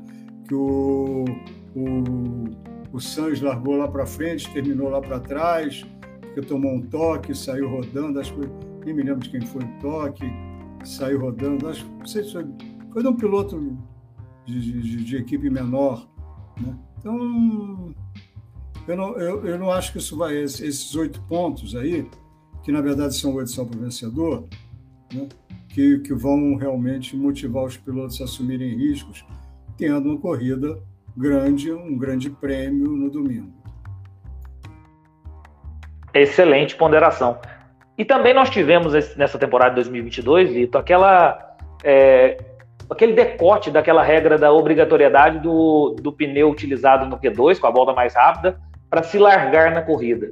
Você era a favor dessa regra? Você gostou desse decote? O, o, que, que, o que você pensa sobre essa regra aí?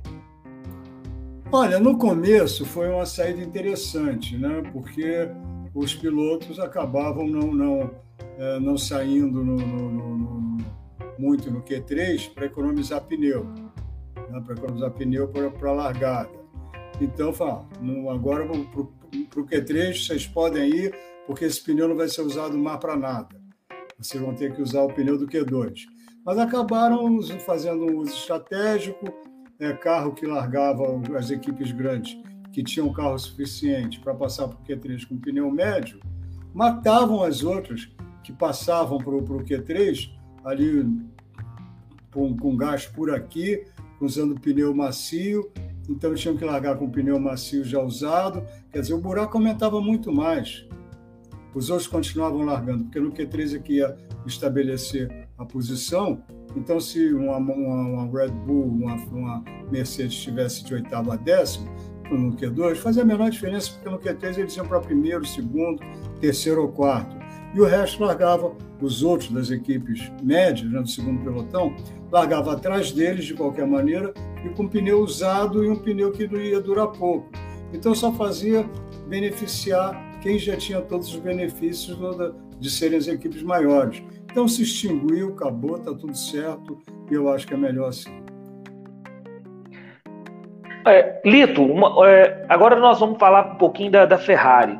O Sainz, ano passado, teve um, um, desempenho muito constante, inclusive ficando em pontuação à frente do Leclerc, não em números de, de treino classificatório ou de corrida, mas em pontuação ele foi mais constante do que o Leclerc. Esse ano o Sainz não tem conseguido, tem abandonado muito, não tem conseguido fazer algumas corridas boas e o Leclerc tem aí brigado até então pelo título do, do campeonato. O que, que você pensa sobre essa falta de rendimento do, do Carlos Sainz? Seria a falta de rendimento do Sainz ou o Leclerc evoluiu muito, ou o Leclerc sempre foi bem melhor do que o Sainz mesmo? O que, nós podemos esperar do Sainz para essa temporada? Olha, o Sainz na última corrida ele foi vítima uh, meio vítima, meio causador, tá? Uh, ele se expôs fazendo aquela curva, aquela primeira perna da, da, da chicane ali por fora, deixou espaço para o Ricardo entrar. Se ele fizesse como o Leclerc fez alguns metros à frente dele, deixa o Norris passar, eu vou, faço a curva atrás dele, passo ele daqui a três ou quatro voltas. Eram os mesmos carros, era McLaren contra Mercedes. McLaren não aguenta Mercedes. Então, se ele deixasse o Ricardo passar, ele pegava lá na frente. Mas aí ele deixou, abriu o espaço, o, o, o Ricardo entrou, subiu por cima da zebra, o carro desgarrou de frente, bateu no carro do Sainz, acabou ali a corrida do Sainz. Eu acho que o Sainz está sentindo muito a, a, a, pressão de estar numa Ferrari, de estar de ter ido bem no ano passado, de ter que ir bem de novo esse ano, tá? E não está conseguindo acompanhar o ritmo do Leclerc, porque ele não acompanhou também o ano passado. Então, ah, eu acho que ele agora está se forçando um pouco eh, e não está conseguindo, e está se expondo, e está batendo, está batendo muito. Então fica uma situação meio, meio complicada, né? Fica bem difícil. Se bem que na Austrália ah, ele, foi, ele só foi culpado por uma certa precipitação naquela primeira volta. Mas como começou mal aquele, aquele fim de semana para ele, e como continuou mal até a largada, tudo, tudo, tudo dando errado, sabe? O cara no, na prova de classificação, o motor no, de, de, arranque não funciona, ele perde duas voltas, faz o tempo dele com, com, com o pneu gelado, larga lá em, acho que foi nono, né? Aí na hora de largar, é, o, o, volante dele, que era o volante já estava todo calibrado, com ponto de mordida de embreagem, tudo, tudo já nos trinques. O motor, o volante para, para de funcionar e põe outro volante que não, não tinha essas regulagens. Tá? Então ele teve que adivinhar a largada, caiu. Então foi tudo contribuindo. Aí ele quis fazer, largou com um pneu duro, que é difícil de aquecer, quis tirar tudo numa volta. Então tem uma certa precipitação dele aí. Agora, essa precipitação, eu acho que é a síndrome do segundo piloto. Eu acho que é o piloto pressionado pela maior velocidade do seu companheiro de equipe. Agora, o forte do Sainz nunca foi o início forte. O Sainz é um tipo um Sérgio Pérez. Ele é um piloto razoável a bom no sábado, ali ele é até melhor do que o Pérez, mas é um piloto que é forte na corrida e não no começo da corrida.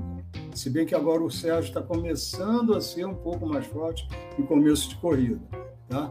É, mas o, o, o, o, o Pérez não é rápido em qualify, Você vê que ele foi para terceiro no sprint, no, no sprint race, mas no qualify ele saiu em sétimo. Esse é o lugar dele nos qualifies. Tá? O Sainz até consegue um pouco mais, mas não, não é. Não, não, ele não, não. O forte dele é do meio da corrida para frente. É a leitura de corrida, o tratamento dos pneus. Ele é aquele cara que vai progredindo no melhor estilo Sérgio Pérez. Mas ele não tem o autocontrole que o Pérez tem. Ou a maturidade. Ou a maturidade. É porque isso, isso acaba sendo importante, porque se a gente for olhar a temporada passada, o Verstappen ganhou o título de, de, do campeonato de pilotos, mas a Mercedes ganhou o título de, de construtores. Ou seja, se o Sérgio Pérez tivesse tido uma temporada melhor que a do Valtteri Bottas, talvez a, a, Red Bull tinha cravado os dois títulos, tanto de, de pilotos quanto de construtores. Então faz a diferença esses pontos do segundo piloto e talvez esses pontos que o Sérgio Pérez está deixando escapulir pode fazer a diferença lá na frente para o título de construtores. É, é verdade, mas o Sérgio Pérez estava no primeiro ano na, na, na Red Bull, aprendendo onde toma o café, né, com que ele fala caso ele queiram tomar um chá, sabe? O, o convívio com os engenheiros, a, sabe? O, até o entendimento, porque o, o relacionamento entre um, um piloto e seus engenheiros é, é, é, é a base do, do, do, sucesso ou do fracasso. Se eles não se entenderem perfeitamente, tá? então as coisas demoram um pouco mais. Agora, o piloto que já está dois, três anos com o mesmo engenheiro, ele fala uma coisa e o engenheiro já sabe exatamente o que ele quer dizer. Então, ele poupa tempo, ele trabalha mais rapidamente. O, o, a dupla ou, ou, a trinca, né? porque tem, são dois, três engenheiros por carro, eles trabalham mais rapidamente. Eles precisam de menos palavras para dizer a mesma, a mesma coisa. Tá? É o chamado entrosamento. Então, o, o, o Pérez está começando a ter isso na, na Red Bull. Tá? E deveria acontecer a mesma coisa com o Sainz, mas o Sainz está se precipitando. E, Elito, o, a gente viu também que nessa temporada uma evolução muito grande até o momento da Haas e da Alfa Romeo. Nós podemos esperar a Haas com a Alfa Romeo aí nesse patamar de brigar pelo Q3 e de estar tá pontuando ali? Ou será só essa questão de início de temporada? Será que eles têm confiabilidade no carro para conseguir tirar esse, esses resultados satisfatórios que, que, que, eles estão tirando? Tanto a Haas quanto a Alfa Romeo? O que, que você pensa? Não tenho dúvida. Não tenho dúvida. São carros muito bem elaborados. O, o, carro da Haas foi um carro que foi feito ao longo de todo 2000, final de 2020, todo 2021. Tá? É um carro que muitos conceitos foram passados para a Ferrari. É isso que tá, o pessoal está se queixando, mas não tem regra contra. Tá? Então, então é, é, quem está lá na Haas é o Simone Resta. Simone Resta foi o, o, projetista da Ferrari de 2019, que era o melhor carro do lote, era o melhor carro da Fórmula 1. Tá? Ele foi para lá porque o salário dele é grande, não cabia no orçamento limitado, tá? então a Ferrari transferiu ele para a Haas. Tá? Então ele, ele é um super, hiper projetista e fez um ótimo carro dentro das limitações que a Haas tem. Então é, é um carro sim para ir muito ao Q3 é um carro para marcar pontos. Pódio já é uma coisa muito circunstancial. E a mesma coisa se aplica à Alfa, só que a Alfa não teve o Simone Resta. Sabe, são, são engenheiros que estão lá já há algum tempo. É, Ian, Ian, não me lembro agora, não vou me lembrar. Ian Marca, acho que é Marca no nome, mas não me lembro. Mas é um cara que está aí na Fórmula 1 há séculos, né? Só que agora começou com mais recursos, né? Tem mais dinheiro, então, então as coisas começam a, a, funcionar melhor. Veio esse dinheiro do Guan Yu Zhou, da, da, da China. Tá? O Guan Yu Zhou é um bom piloto. Não é porque o piloto vem, vem pagando, vem com patrocínio, que ele é ruim. Nem todo é, mundo... já era uma já era uma das perguntas. Já qual é a sua avaliação do Guan Yu Zhou? Já pode aproveitar e já fazer a, a sua avaliação do, do chinês. Ele é um bom piloto. Ele liderou bastante tempo a, a, Fórmula 2, acabou sendo derrotado pelo Piastri, mas é um piloto que venceu corrida, é um piloto que tem um apoio financeiro muito grande, isso é muito importante. Tá? Então ele é, ele é bom piloto, como ele está mostrando aí, sabe? Ele é sério, ele, ele trabalha muito o lado mental, sabe? Então ele, ele, ele é um, um piloto que vai crescer muito, muito, muito, muito ainda. Tem aquela seriedade do oriental, não está ali com deslumbramento, sabe? Não é um Mazepin. É totalmente diferente a cabeça dele, sabe? Ele é dedicado, ele está trabalhando, ele vai crescer, como ele já está dando sinais que está crescendo. Como o Yuki Tsunoda também já está crescendo. É aquela determinação, aquele, aquele trabalho é, sóbrio, né? que é bem do, do, do, do, dos orientais, né? Então, é um piloto que vai crescer, não tem disso a menor dúvida. Agora, não é porque o piloto é pagante que ele é ruim. Nem todo mundo é Mazepin, nem todo mundo é Latifi. Lito, eu acho que agora, assim, é, o assunto mais polêmico que a gente vai tratar aqui, que é sobre Mercedes. Parece que o Hamilton já deu uma declaração que brigar pelo título pode ser inviável. A Mercedes briga apenas pela terceira força, é, e qual que é o problema da Mercedes? Você acha que é, o pessoal, assim, senso comum da, da, das redes sociais, falam que é simplesmente o motor. Será só o motor ou tem algum aspecto aerodinâmico ou do chassis? O que, o que, que pode, assim, a Mercedes pode fazer para melhorar e se ela tem condições do título ou só vai se manter na terceira força mesmo? É, é, realmente não tem nada a ver com o motor. Sabe? Quem falou isso bateu a bola, mas a longe, não foi longe do gol, longe do gol. Tem nada a ver com o motor, mas tem. Só que não é estrutural, é circunstancial. Tá? Ah, o, o, o motor, você lembra, logo que saiu aquele. Uh, foi divulgado aquele sidepod pequeno, que se elogiou muito porque tinha sido uma empresa que trabalha com refrigeração de foguetes, que tinha trabalhado. Ela trabalha com radiadores pequenos, a Mercedes. Então, ela agora está trabalhando, porque ela não está trabalhando na velocidade normal, não está conseguindo é, colocar o fluxo de ar aonde o fluxo de ar tinha que estar, idealmente. Tá? Então, ela está trabalhando acima da o motor está trabalhando acima da temperatura na Mercedes.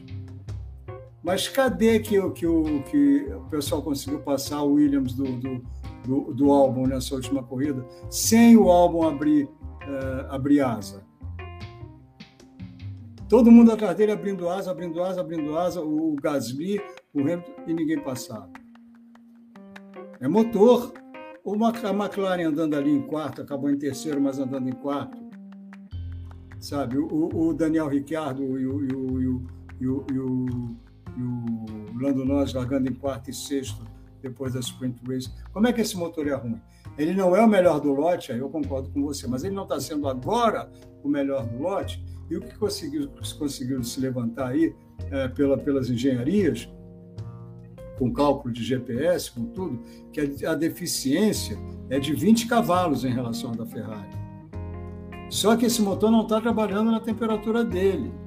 Então, na Mercedes, tá? Na Mercedes, o motor é deficiente, mas não é o motor, o motor está deficiente, circunstancialmente. Mas tem provas aí que o motor não tem nada de ruim. Aston Martin aí, olha, pontuando com os dois carros. Por quê? Por uma temperatura mais baixa, Aston Martin também tem esse problema, mas numa temperatura mais baixa, num dia de chuva, que o motor não trabalha tão quente, eles foram lá para frente. Então é, é circunstancial, não é, não é estrutural. Então, não é, não, é, não é por aí. O problema da Mercedes é ter que trabalhar alta. Ela tem que trabalhar muito acima da altura para a qual ela foi idealizada.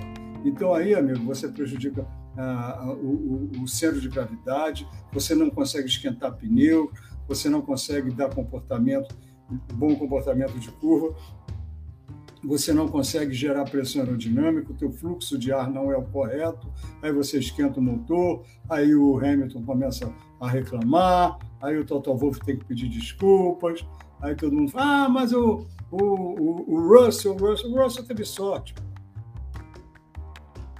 Na única corrida que os dois andaram é, para e passo, o Hamilton chegou à frente dele. Em todas as outras teve alguma coisa acontecendo contra o Hamilton.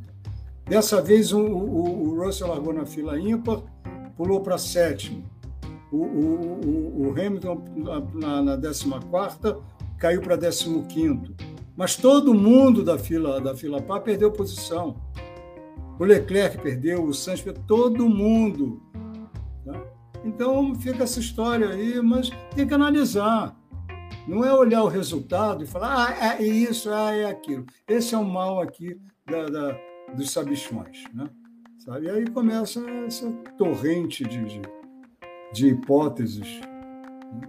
que não, não, se, não, se, não tem a, a, a verdade como base. Esse problema circunstancial resolvido, a Mercedes briga por vitória, ô Lito? Será que briga por vitória? Quem sabe por um título de campeonato ou é mais difícil? Briga por vitória, sem dúvida, por um título do campeonato é mais difícil, mas faltam 19 etapas. 19 etapas. É claro que Mercedes, Ferrari ainda vão evoluir. São projetos novos. Mas quem vai evoluir mais rapidamente é a Mercedes. Porque até agora ela não saiu do chão, então ela tem muito mais que evoluir. Você explicou aí essa questão do, do Hamilton e Russell. Então, na sua opinião, até agora, também o, a, a, questão do desempenho do Russell foi circunstancial. O Hamilton, paro a paro, andou à frente do Russell e ainda é mais piloto e é mais rápido que o Russell. Um está chegando agora, o outro é sete vezes campeão mundial.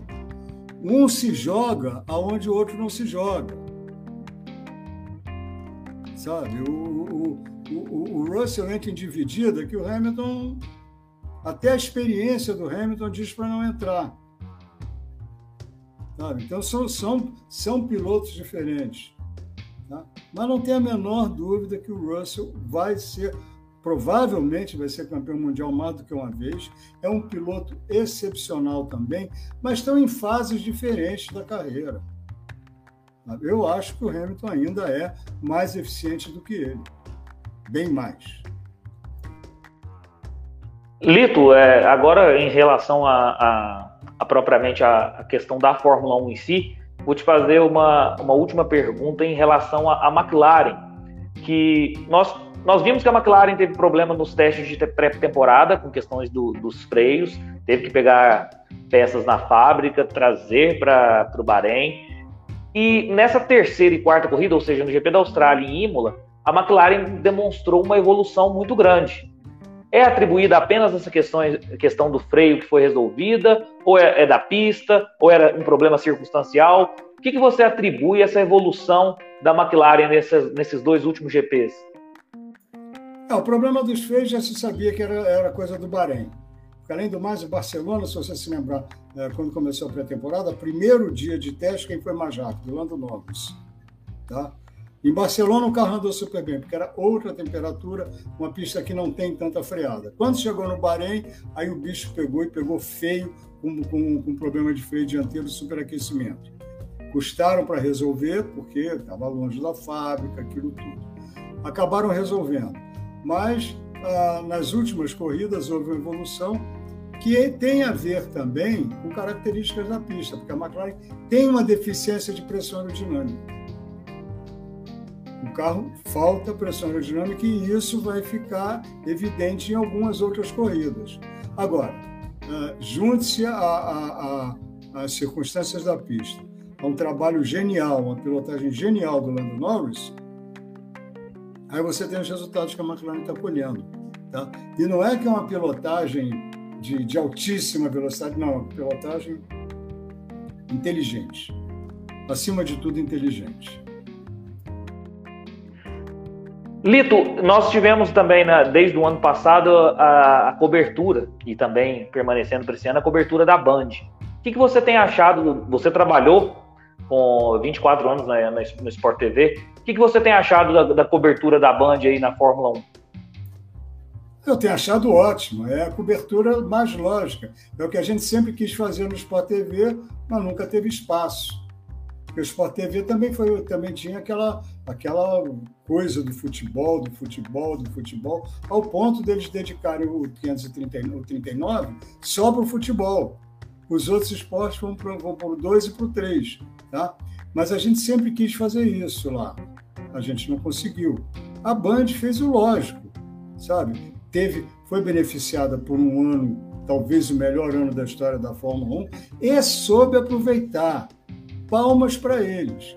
Isso se chama visão profissional sabe? Porque não é caiu no colo, caiu no colo e eu não vi e perdi. Não, amigo, caiu no meu colo, eu vou fazer uma maravilha disso aqui. Só que para fazer essa maravilha, você precisa ser um ótimo profissional. E ali tem ótimos profissionais trabalhando, fazendo o melhor trabalho que você pode ter na televisão, hoje na, na, na televisão internacional, em termos de grade. Tá? Ela se equipara ao trabalho da, da Sky, que é um canal a cabo dedicado à Fórmula 1 Tá? Em termos de grade da Band, a Band é, tem uma grade quase tão extensa quanto a da, a da Sky. Trabalho perfeito. Muito bom saber isso, ouvir isso de você, porque eu penso a mesma coisa também. E a Liberty está angariando muito público jovem para a Fórmula 1. É, nós estamos batendo recordes de público. Ano passado em Austin, esse ano bateu o recorde na, na Austrália. E nós estamos vendo muito jovens na, na Fórmula 1, inclusive também por essa questão da Netflix, da série Drive to Survive. Você assistiu, você gostou da série, você tem prós, contras sobre a série? Que, que a análise do Lito Cavalcante, não é do jovem, é, eu quero a opinião do Lito. O que, que você achou da série Drive to Survive? Ah, o Drive to Survive não é feita por Lito Cavalcante. Tá? Ela não é feita por, por conhecedor de automobilismo, de Fórmula 1. Ela é feita para o público jovem que não conhece a Fórmula 1. Ela foi feita para abrir as portas dos Estados Unidos, do mercado norte-americano para a Fórmula 1 e foi um trabalho super, hiper bem feito que atingiu inteiramente esse objetivo. Só que eu não sou o público-alvo. Para mim, não, não, não, não me emocionou. Tá? Eu vejo que ali tem muito, muita licença poética, muito exagero, é, muito. Não é, é sensacionalismo, mas não é um mau sensacionalismo, tá? Mas é mostrando coisas que para mim não são prioritárias, sabe? Querendo criar uma, uma, uma rivalidade que não, tá, não é por aí, tá? Mas trouxe o público de lá, trouxe muito público jovem. Então foi uma iniciativa super, hiper bem sucedida. Agora, eu não sou o público-alvo. Para mim, Lito, não, obrigado. Mas legal, importante, super, hiper importante. Os resultados estão aí.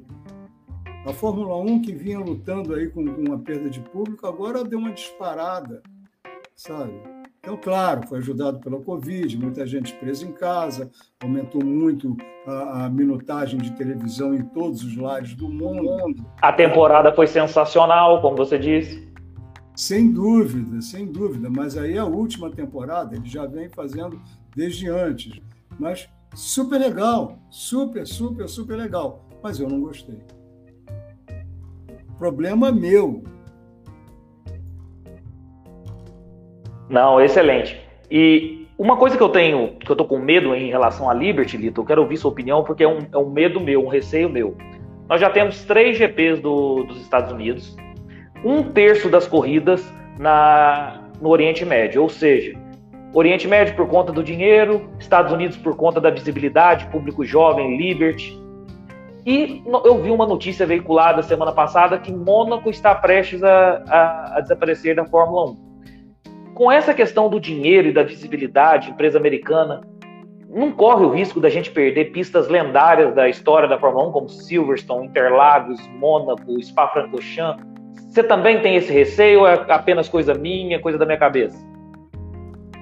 Não, eu acho que há sim é, uma tendência de se revisar algumas pistas, delas serem ou não é eliminadas ou terem que passar por adaptação, mas eu acho que isso não aconteceria com Silverstone de jeito nenhum, com Monza, de, com as catedrais eu acho que não aconteceria, sabe? Com Interlagos, não, não. Mônaco tem dois problemas, dois. A uma inadaptação dos carros àquela pista. Os carros hoje são quase ônibus Então, em Mônaco, um amigo passou ali aquela primeira, aquela primeira curva, está quase definida a corrida. Vai ser definida em parada de boxe. Tá? Ninguém consegue passar ninguém. Ninguém tem fisicamente espaço para passar ninguém. Mônaco é, é, é, é corrida para carro, sabe, para a Fórmula E, que é bem mais estreito. Ali Mônaco é legal para a Fórmula E.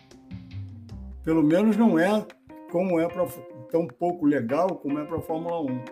E Mônaco, é, por ser todo aquele charme, toda aquela realeza, toda aquela importância, sim, sabe, para o mundo dos negócios, para o marketing da Fórmula 1, é a corrida que mais traz CEOs no mundo das grandes empresas. Ela é muito importante para a renovação de contrato, para a consolidação de laços de patrocinados e patrocinadores. Tá? Então, os CEOs das, das grandes empresas alugam iates, iates gigantescos, levam para lá, convidam para lá seus principais fornecedores, seus principais parceiros comerciais. Então, é muito importante por isso. O espetáculo na pista não é. Mas, como tinha essa importância, o Bernie Eccleston, é, Mônaco a, a, não pagava para ter a Fórmula 1. Era a única corrida que não pagava, até Interlagos ter também esse benefício de que durou três anos. Mas Mônaco não pagava. E quando você fala desse host fee, né, da, da, da, da, taxa do, do, do, de, de quem, do, do, realizador, você fala em 15 a 20 milhões de dólares. É o que pagam as outras, as outras é, pistas clássicas ou não, europeias, mundiais, internacionais, sem contar as do Oriente Médio, que aí é mais de 50. Abu Dhabi, Abu Dhabi ainda paga um pouquinho mais só para ser a última do campeonato, não é isso? Tudo isso, tudo isso, até data em, em, em, calendário, tudo isso é comercializado. Mas, em termos gerais, basicamente é isso. Então, é, Mônaco não pagava. Aí a Liberty falou: olha, Mônaco, sinto muito, você é muito bonitinho, você é muito simpático, você é muito importante, mas é dinheiro na mesa. A gente vem de dois anos muito difíceis com o Covid, então paga ou sarta fora. Mônaco vai pagar. Mônaco vai pagar porque Mônaco vive de eventos. Mônaco vive do, do, do, torneio de golfe, Mônaco vive do torneio de tênis, Mônaco vive do cassino, Mônaco, Mônaco vive da Fórmula 1. Então, vai pagar porque sabe também da importância disso. Só mesmo no Brasil que autódromo é, é, é, é lixo, né? Dos aparelhos públicos aí. Só mesmo no Brasil aqui com a, a visão dos nossos... Essas pessoas que nós elegemos, né? depois a gente foi reclamando tanto deles, mas sabe? Só aqui que tem essa falta de visão. Lito, e eu, eu sou da mesma opinião do Cássio na última live que vocês fizeram, pelo charme. Eu comecei a assistir Fórmula 1 com Mônaco, com corri, é, corrida em Mônaco. Eu acho a corrida particularmente chata, principalmente com esses carros é, enormes que a gente tem atualmente. Mas pelo charme, eu acho que ela não deveria sair também. Eu tenho a mesma opinião do Cássio em, em relação a isso. É, eu também tenho. Ótimo. E a gente, para finalizar agora, é, e depois eu vou agradecer de antemão mais uma vez você ter trocado essa ideia comigo sobre Fórmula 1. Você vê alguma possibilidade de algum piloto brasileiro em breve na Fórmula 1? Você conversa muito aí com seu quadro de olho na nova geração, com, com os melhores pilotos aí do, do Brasil. Tem alguma possibilidade de um piloto brasileiro na Fórmula 1? Quem sabe Drogovic, ou Enzo, o Enzo Fittipaldi, ou até o Pietro é, tem alguma possibilidade ou é um, não dá para sonhar ainda? Olha, eu te Olha, diria, eu te diria que tem talento. tem talento. Você tem que fechar tem que o. Fechar... Tem talentos, mas eu não diria possibilidades, é uma, é uma especulação. Ah, não, não adianta, se você não vai chegar à Fórmula 1 hoje, se você não for um piastre, você vai ter que chegar carregando dinheiro, carregando patrocinadores. Capacidade para tanto, temos, mas temos, não é de agora. Há três anos atrás, a gente tinha uma geração aí maravilhosa. Petekoff já ficou pelo caminho, Igor Fraga já ficou pelo caminho. Faltou talento a eles? Não, faltou dinheiro, faltou patrocínio. Automobilismo é muito caro. é extremamente caro. Você também não pode culpar as equipes, não. Amigo, sinto muito, não tem comida na mesa porque não tem dinheiro para comprar comida. Acabou. É essa a triste realidade. Talento? Tem, não falta, não falta. Da Fórmula 2 à Fórmula 4 aí aparecendo aí esse, esse novo, esse Rafael Câmara, esse menino é, sabe, mais um, mais um prodígio aí, sabe? Não é, não é o único, ele tem pela frente aí o, o André Aquim Antonelli, esses dois garotos vão brigar se se permitirem, se, se as finanças permitirem, a gente vai ver eles brigando como o Verstappen e Leclerc, que vem brigando desde o kart. E eles vêm brigando desde o kart. Tá? Então, como Gabriel Bortoleto, sabe? Tem, tem uma garotada bastante forte. Agora, vão ter dinheiro para botar 10 milhões por ano, 12 milhões por ano num carro de Fórmula 1? Se você não tiver uma empresa grande por trás, não tem fortuna pessoal que aguente. Sabe, só o Stroll, que teve que comprar uma equipe para o filho correr, que vem comprando equipe para o filho correr desde a Fórmula 3, ele comprou, comprou a prêmio. Aí é o patrocínio, nem é patrocínio, né? É, é isso, é isso. Mas é, é, é a história da, do, do automobilismo. Tá? Nós temos o talento, disso tenho certeza, mas temos dinheiro? Não. Temos uma moeda que auxilia? Não, só, só, só atrapalha. Tá? O dólar está a cinco paus, o câmbio oficial, sem contar as taxas que você paga para botar dinheiro lá fora, que são sempre, sempre exacerbadas. Sabe? Então, é, é difícil, é muito difícil. Excelente, Lito.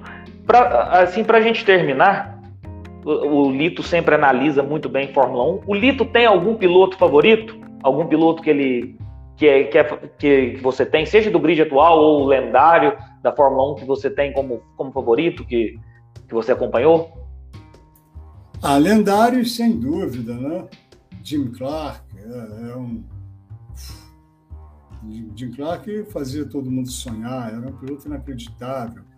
O próprio Villeneuve, o Senna, sabe? Vários, vários pilotos históricos. Dos atuais, é, é sazonal, muda os pilotos pelos quais eu torço. Esse ano eu estou torcendo muito pelo Bottas. Estou achando sensacional o Bottas colocando a Alfa lá na frente, sabe?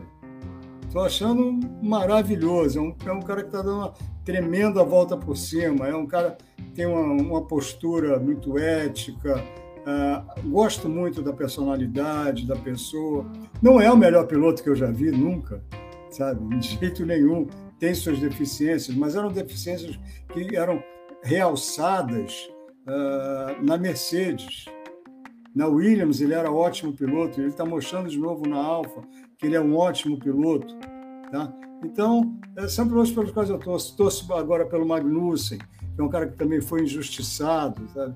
e agora está dando essa volta por cima. Mas torço pelo Verstappen, torço pelo Leclerc, torço pelo Hamilton, eu torço por boas corridas. Agora, os pilotos que no momento têm assim, a minha simpatia, que é uma simpatia mais solidária mesmo, são os dois que estão dando a volta por cima aí, o Bottas e o, e o Magnussen. Torço muito para que eles completem um ano legal. Excelentes escolhas. E equipes, Lito? Tem alguma equipe que, que você tem maior apreço, maior afinidade do que as outras? Não, não, não. Se eu, se eu for te dizer é, equipes que eu tenho assim um, um olhar especial, é, Red Bull e Mercedes pela capacidade de engenharia, pelo James Ellison, é, que é o diretor técnico, pelo Adrian Newey, que é o diretor técnico da Red Bull. Então essas equipes me atraem é, que, que eles estão fazendo, não sei o que. É, mas não é que eu tenho uma preferência por eles, também tenho muita é, simpatia, respeito pela história da Ferrari, sabe? Eu acho a Ferrari necessaríssima a Fórmula 1, necessária, é a equipe mais importante, mais necessária, é a equipe que, que põe uma arquibancada inteira de pé, sabe? Uma equipe que lota autódromos, é a Ferrari. Tá? Mas, Mas você concorda com a, costa, com, com a cota extra que vem todo, toda temporada para a Ferrari? Concordo, concordo. A taxa histórica, concordo, concordo. O que eu não concordo é com o direito de veto, mas isso já está caindo também. Lito, a última pergunta. Nós estamos é, caminhando para duas horas de live e Red Bull e, e Ferrari estão brigando para ser a primeira força, isso indiscutivelmente. Pista de Miami, primeira vez na história da Fórmula 1, uma pista aparentemente rápida, circuito de rua, que a gente só viu por, por traçado do videogame, algo assim. É, é mais Red Bull ou é mais Ferrari, na sua opinião, do GP do Miami? É mais Red Bull. É mais Red Bull, que tem trechos mais velozes, tem menos trechos de baixa velocidade. A grande vantagem da Ferrari é, é tração, né, saída de, de curva de baixa, tanto pelo motor quanto pelo chassi em si, pelo carro todo, não só o chassi, maneira, maneira de falar, né? Quando fala chassi, a gente está se referindo a toda a parte mecânica, né? Mas é, em termos de velocidade, de, de, de pista de alta, uh, acho que a Red Bull, acho que a Red Bull vai, vai ser o principal carro no Red Bull Ring, né? O Osterhagen, ah, vai ser em Monza. Eu acho que a Ferrari vai ser difícil de bater na Hungria, em Mônaco. Ah, e Miami está mais para a pista de alta, uma pista mais fluida, do que para uma pista travada, como favoreceria a Ferrari. Mas a Ferrari vai chegar lá com um novo, uma nova configuração aerodinâmica, então talvez eu seja obrigado a rever essa opinião. Lito, Curtiu trocar essa ideia comigo? Curtiu bater esse papo? Muito, muito legal, Luiz. Muito legal. Muito obrigado. Valeu muito. Olha, Lita, eu te agradeço de coração imensamente ter aceitado o nosso convite. Fiquei muito feliz de, de trocar essa ideia com você. Você é um mestre, é um dos maiores jornalistas de motorsports do Brasil. Então, para mim é uma honra estar trocando essa ideia e batendo esse papo com você. Espero também que você tenha gostado, viu? É, realmente foi muito legal. Te agradeço de coração, tá bom? Ah, nada a agradecer. Quem agradece sou, sou eu. Foi muito bom, muito gostoso, muito legal. Duas horas agradáveis, Luiz. Muito obrigado. Eu que agradeço, pessoal. Deixa o like no vídeo, se inscreva no canal, ative o sininho para receber todas as notificações de vídeos novos. E se você estiver nos acompanhando via podcast, avalie o nosso conteúdo. Isso é sempre importante e fortalece muito o nosso projeto. Lito, tenha uma boa noite. Fique com Deus, viu? Você também. Abraço grande, abraço a todos que nos acompanharam aqui. Até a próxima.